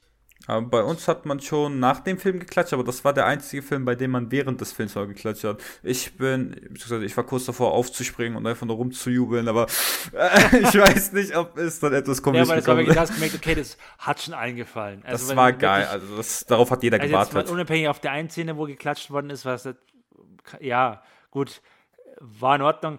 Aber eben, dass man nach dem Film, dass alle geklatscht haben, Mhm. das war schon, wo du merkst, okay, das hat den Leuten wirklich gefallen. Also, Wie tun die das war Leute? bei den anderen Filmen nicht. Ja, da sind die Leute aufgestanden und sind gegangen. Ja, das, das haben die auch fast bei ähm, Pankreas gemacht, weshalb dieser Charakterdesigner zum Teil richtig äh, so schockiert war, weil der sagte, nee, bleib doch sitzen, da kommt gleich noch was, dieses Ende, das, das was nach dem Ending meistens kommt, so in dem Stil. Ich hatte auch. Meinst du nach den Credits? Ja, ganz genau. Ja, da sind Äh. wir, glaube ich, gleich wieder raus, wenn wir noch Oh, mit ich habe ja, ja, nicht gesehen. Ich glaube, das haben wir nicht gesehen. Ja, das, das ist so eine Sache, die mich Da ein kam weil Epilog, das war voll geil. Fuck, Ja, echt? das, das ist so eine. Sache, die stört mich eigentlich, weil normalerweise bleibe ich immer drin und schaue mir die Wir Credits haben auch wir sind anderweitig an, leider aber direkt, bei uns war das Festival Problem, kannst du dass das nicht. direkt, dass direkt Fate danach Ihr wolltet euch anstellen, ne? Ja, Ja, ja. kann ich nachvollziehen. Aber Das, das ist so ein das war ein cooles Dumme. Epilog. Insbesondere, weil man dann sieht, was später mit dem Protagonisten wird. Äh, War echt nice. Ach, Ja, okay, schau ich mir irgendwann nochmal Der an. Punkt Ähm, ist halt, normalerweise würde ich mir sowas halt schon immer anschauen, weil ich bleibe auch normalerweise für die Credits und so weiter da. Aber das Problem ist halt, wenn du halt wirklich dann willst, dass du nicht bei Fate irgendwie in eine, keine Ahnung, in die Schlange, die irgendwie dann schon den ganzen Weg nach hinten nochmal rumgeht und dann äh, ewig lang ist, Da hatten wir Glück gesagt. einigermaßen gute Plätze. Da hatten wir zwei Seele für. Das haben die gut gemacht. Da war ich echt froh drüber. Weil da wusste ich auf jeden Fall, die Wahrscheinlichkeit, dass ich da jetzt nicht reinkomme, ist eher gering. Und nach dem Film von Fate war ja sozusagen dieses Gefühl so, okay, jetzt kann ich mal durchatmen und dann hast du da das, die Credits und denkst dir, geil, jetzt kommt das Ending, äh, dieses Lied, was du äh, im Preview gehört hast und das, das wollte ich die ganze Zeit davon hören. Das habe ich damals schon immer in Dauerschleife gehört, als mal geleakt wurde. Die Ich habe mir noch nichts dazu angeschaut. Also. da, das Lied war richtig geil. Also ich habe schon das erste Heaven's Feel Lied geliebt. Aber das zweite, Oh, ja. Das ist ja irgendwie so die Sache, das erste, das erste Lied, irgendwie stellst du dir ja wirklich viel mehr irgendwie vor bei sowas, also mehr so ein bisschen, so ein bisschen melancholischer, hm, und beim zweiten hast du noch was ganz stärker und beim zweiten ist es mehr so, ja, schon fast irgendwie poppiger, aber, aber das ja, das passt denke, auch aber der Songtext dazu. passt schon wieder. Ja, der Songtext auf jeden Fall, aber. Also definitiv, wenn man sich dazu entschließt, irgendwann mal, wenn Fate Heaven 2 wieder im Kino zu sehen ist, definitiv bis zum nach dem nach den Credits warten, genießt die Musik und danach. Also das wäre natürlich das Highlight, wenn sie sagen würden, wenn der dritte Film rauskommt, dass sie alle drei Filme hintereinander laufen lassen im Kino. Ich würde das schauen. Ich würde das schauen. Ja, ja, sowieso. Auch wenn ich mittendrin die ganze Zeit wieder denke, oh scheiße, jetzt wird wieder dunkel, oh scheiße, jetzt wird wieder dunkel. Auch wenn ich das weiß, aber ich würde schauen. Nee, also es, es ist halt schon schwer, wenn man weiß, ich, man weiß, was noch kommt. Und eigentlich ist so das, der letzte Film eigentlich das große Highlight erst noch. Aber zwar der Film schon so geil. Da tut also, mir ein bisschen leid. Es ist so. Es kann natürlich auch sein, dass der letzte Film es dann nicht mehr so gut hinbekommt. Also, dass es dann äh, wieder schwächer wird. Muss ja nicht noch, noch geiler werden. Also, es ist nur halt allein vom, vom Inhalt her, dass man sagt, so, okay, das ist halt das war halt damals, als ich die Visual Novel gelesen habe, das war, das habe ich quasi am Stück gelesen, weil das war einfach nur noch pervers. pervers im Sinne von pervers geil oder pervers im Sinne von pervers pervers? Wie wäre es mit pervers, pervers und geil? ja, das hört schon gut an. Ja, nee, es war super. Also, ja, nee. Fantastischer Film gewesen. Highlight des, des ganzen Tages, also für meine, für ja, meine Sicht. Für mich auch. Neben der Figur, die ich geholt habe. Es gibt kleine Kritikpunkte, ja, ich, ich gebe zu, es gibt Sachen, äh, die, die, wenn ich mal so ein bisschen sagen muss, ein bisschen ausgelassen worden ist. Beispiel ist dieser, äh, ich kann es ja nicht sagen, was alles Spoiler ist. Aber es gibt so ein paar Sachen. Die Umstände von Shiro meinst du zum Beispiel, oder? Ja, was, wenn was da passiert, das wird nicht so ausführlich erklärt.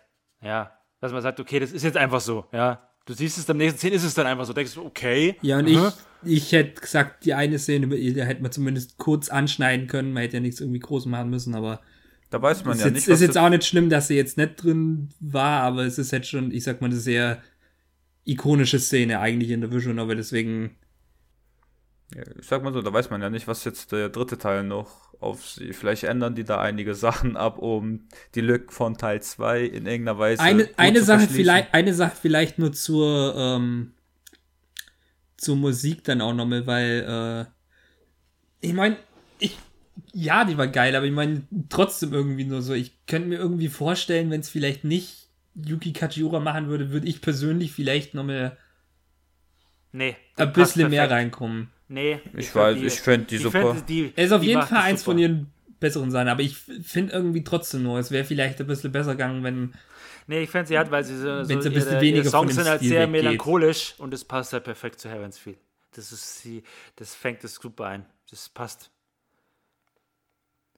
Also ich war auf jeden Fall zufrieden. Ich weiß nicht, ob sie noch ein paar Tracks reinhauen oder sowas, wo man dann sagt, so, das sind noch diese, diese legendären, wo du sagst, die kennst du aus der Visual Novel, ob man da noch ein paar so. Das ist so viel, das ist halt so gerade die eine Sache, wo ich denke, ja, irgendwie nichts gegen Yugi Katsura, aber, aber vielleicht ein bisschen dann so, vielleicht ein bisschen dann so auch was, was für die alten Tricks, die dann da irgendwie gespielt haben. Also ich meine, es sind jetzt auch nicht so großartige Situationen vorkommen, wo man die drin haben muss, aber ich sag jetzt mal, jetzt später zumindest gäbe es welche, wo man sagen würde, da würde ich mich schon ein bisschen freuen, wenn Yuki Kajiura halt die Tracks dann eben in ihrem Stil dann eben nochmal neu aufgreift.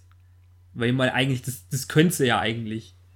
Ja, es, ja, ich denke mal schon, dass da noch was kommen wird. Ich meine, es war jetzt bei An mit Bladeworks ja auch nicht anders. Da kann man jetzt nur gespannt drauf warten, I guess. Ja, ja, und gespannt ist wirklich das richtige Wort. Dann hoffen wir, bis da, dass bis dahin nicht die Welt untergeht. Oh nee, also wenn, ich, wenn, ich, wenn die Welt untergeht und ich den Film nicht gesehen habe, dann ist es echt, dann ist es scheiße. Dann, dann ist es schlimm. Also ich meine, also ich mein, Effekt, effekttechnisch... können wir drüber reden. Also bezüglich Effekte war der Film top da. Ja. Kann man nichts wirklich sagen. Und ja, ich meine, allgemein, das ist auch in den Filmen so weit dann so ähm, hochpoliert mit den normalen Charakteranimationen, dass es äh, alles irgendwie auf einem sehr guten Niveau nochmal ist, dass du halt äh, ähm, klar auch nochmal die Verbesserung jetzt zum Beispiel zum Unlimited Blackbox Anime siehst, selbst wenn es jetzt irgendwie in den ähm, normalen Szenen jetzt nicht so sehr auffällt, wie jetzt gerade in denen, wo ein bisschen mehr passiert, aber es ist auf jeden Fall äh, von der Optik her so sehr gemacht, auch mit ähm, eben anderweitigen optischen Tricks, äh, mit Schärfe und so weiter und mit Farben und das Ganze, dass du eigentlich doch schon immer das Gefühl hast, du schaust dir wirklich gerade echt einen Film an. Also das ist nicht irgendwie eine TV-Serie, sondern du hast da wirklich einen Film. Das haben sie, Und meine das ist Meinung halt, nach. Ja, das, und das ist halt äh, Ja, es ist eine halt, von den stärksten Sachen. das ist aber schon allgemein ja bei UFO Table einfach eine Stärke. Ich meine, man muss ja sagen, selbst die Serie, also Unlimited Playback. Ja, aber ich finde doch, ich finde doch noch mehr eher, dass es äh, Ja, klar, aber das ist ja auch da richtig. Wenn du sagst, es fühlt sich eben genauso an, du fühlst den Production Value, der dahinter ist, dann haben sie alles richtig gemacht. Ja, das ist bei mir jetzt auch, also diesbezüglich, wie, man merkt es ja an sich, wir schauen uns dann die ganze Zeit Filme an, aber als ich in den zweiten Film gegangen bin, da- die, die, die Szenen, die wichtigsten Szenen, so alles ist vom ersten Film, obwohl das ein Jahr her war, es ist so noch im Kopf geblieben, so als hätte ich das vor kurzem noch geschaut. Da, da muss man, letzten Endes hat man ja normalerweise bei Filmen immer so dieses Problem, dass ähm, ein Teil ausgelassen wird oder es sich etwas zu gerusht dafür. Aber für jemanden, der jetzt nicht ein Teil, also nicht die Visual Novel kennt, für mich hat das Pacing-mäßig alles perfekt. Und ähm, auch die Sache mit ähm, die Verbindung zwischen dem letzten, also dem Ende vom ersten Teil, äh, vom ersten Film und der Anfang vom zweiten Film. Hand in Hand gegangen. Also so könnt ihr das ruhig wieder machen, also für den dritten. Äh, für den wird dritten auch Film so Also man, ich, also man, ich könnte mir jetzt wahrscheinlich noch mal äh, vorstellen, auch vom er ersten Film noch mal die Blu-ray mit reinzulegen, weil die gab es zum Teil auch noch mal vom Merchstand. Also Ja, die habe ich auch da liegen. Die müsste ich, die oft. Ja, aber. Zu viele Poster, zu viele- Film sowieso. Also die vom, sobald der zweite Film vorbestellbar ist, dann wird der. Wäre cool, wenn sie beim nächsten Mal so ein Digital Collectors Edition machen. Drei zum Preis von einem. Ah, nee, ich meinte drei, nee, nee, drei zusammen zu einem Gefühl, so. Nicht drei zum Preis von einem. Also einfach, einfach quasi ein Bundle Ganz dann mit einem genau. Film. Hoffentlich auch noch mit so einer schönen Figur und so. Da würde ich Geld für ausgeben. Ja. Sehr schön über Also- Feld geredet. ja. Also es, es war schon so, dass das Akiba Pass Festival allgemein ähm, auf jeden Fall dieses Jahr dadurch geglänzt hat, dass eben Fate auch wieder drin vorkam. Die, ich sag jetzt mal, Filme, die mit Franchises verbunden waren, ähm, wo man die Franchises nicht unbedingt angesehen haben muss, waren auch schon vollkommen in Ordnung. Ähm, und das, was original war, also dahingehend Pankreas, das war dahingehend schon gut.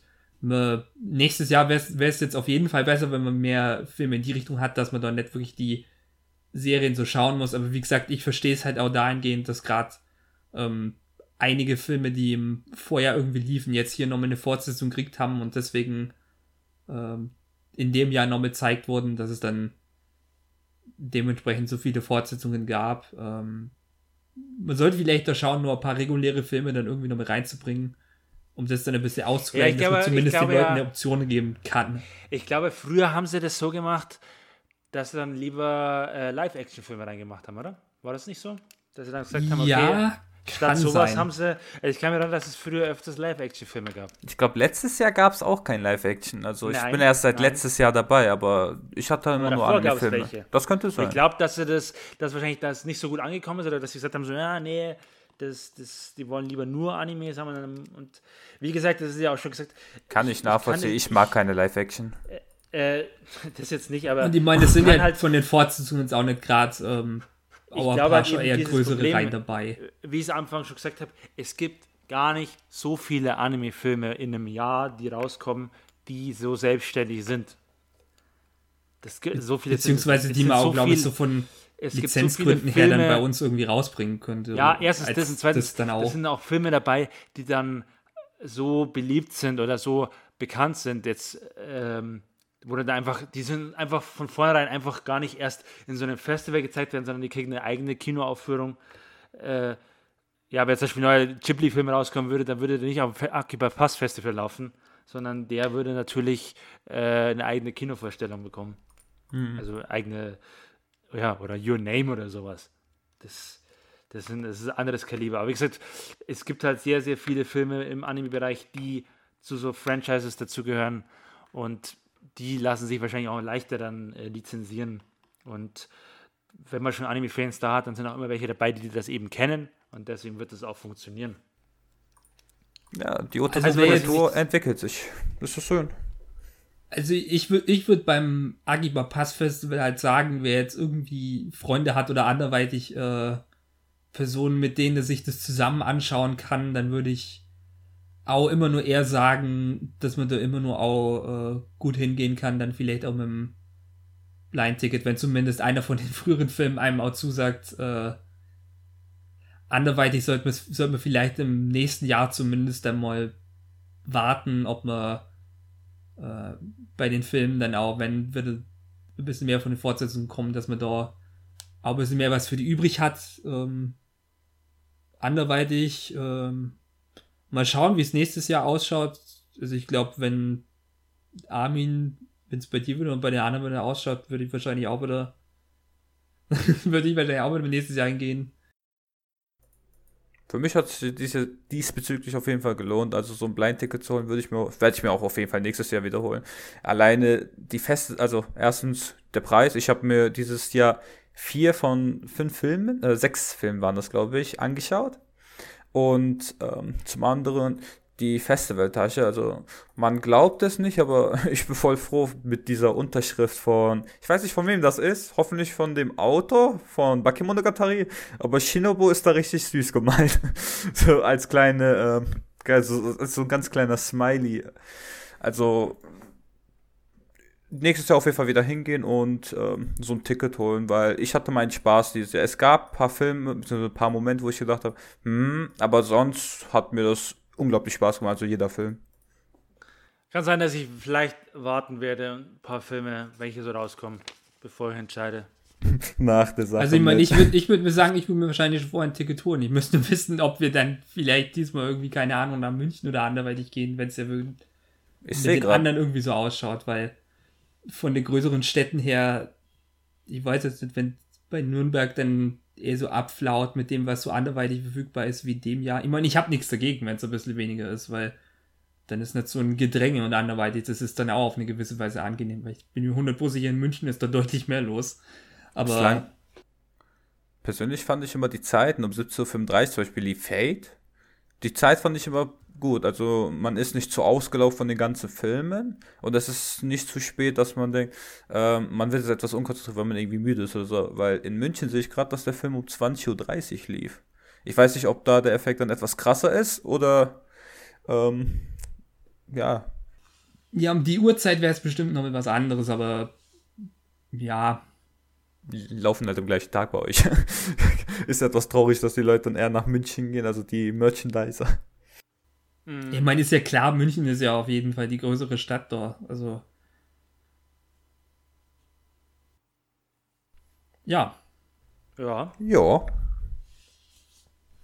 Also ich äh, hoffe, euch äh, hat die Folge diesen Monat wieder gefallen. Und wir hören uns dann nächsten Monat. Und äh, wenn ihr Interesse habt am Akiba Pass Festival, ähm, dann äh, gibt es normalerweise immer. Wann gibt es normalerweise Karten? Im, ab Oktober? Ich glaube, das waren sogar November im November ungefähr. November, glaube ich. Ja, kann schon sein. Ich glaube, diesmal kam es ein bisschen später. Aber ab da werden normalerweise dann die ersten Filme bekannt geben. Und äh, ja, also wie gesagt, äh, wenn man vielleicht mit mehr Personen ist, zusammen ist, dann lohnt sich noch mehr eher, weil das gerade das Warten äh, bei den Filmen noch um einiges angenehmer macht. Ähm, anderweitig äh, für diejenigen, die vielleicht beim äh, Akiba Pass äh, Festival selber dabei waren, nochmal eben der Hinweis, äh, wir haben im Forum auch einen Thread dazu, wo andere eben schon ihre Eindrücke gepostet haben. Wir werden vielleicht nochmal ähm, auch nochmal dazu im Forenpost hier dann verlinken eventuell, dass man dann so gleich noch, dass ihr dann gleich nochmal schauen könnt. Keine Ahnung, je nachdem, wie groß irgendwie der Andrang ist oder wie viele dann beim Festival waren. Ähm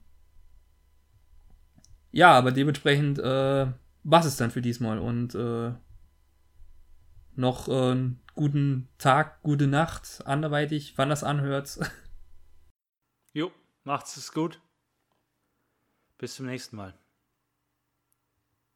Soll ich Mo, auch noch was? Dich auch noch, auch noch, ja, das soll ich auch noch, auch noch was. Sag auch noch was, ja.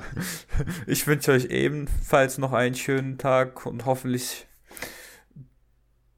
warte ganz kurz wieder von vorne. Ähm, ich wünsche euch ebenfalls einen schönen Tag. Warte ganz kurz, das hört sich etwas konstruktiv an. Ähm, Sekunde. Bring es jetzt zu Ende, ich will es auch noch mal. ich wünsche euch ebenfalls noch einen schönen Tag und hoffe, dass ich diesen Cast auch irgendwann in Zukunft mal wieder beiwohnen darf.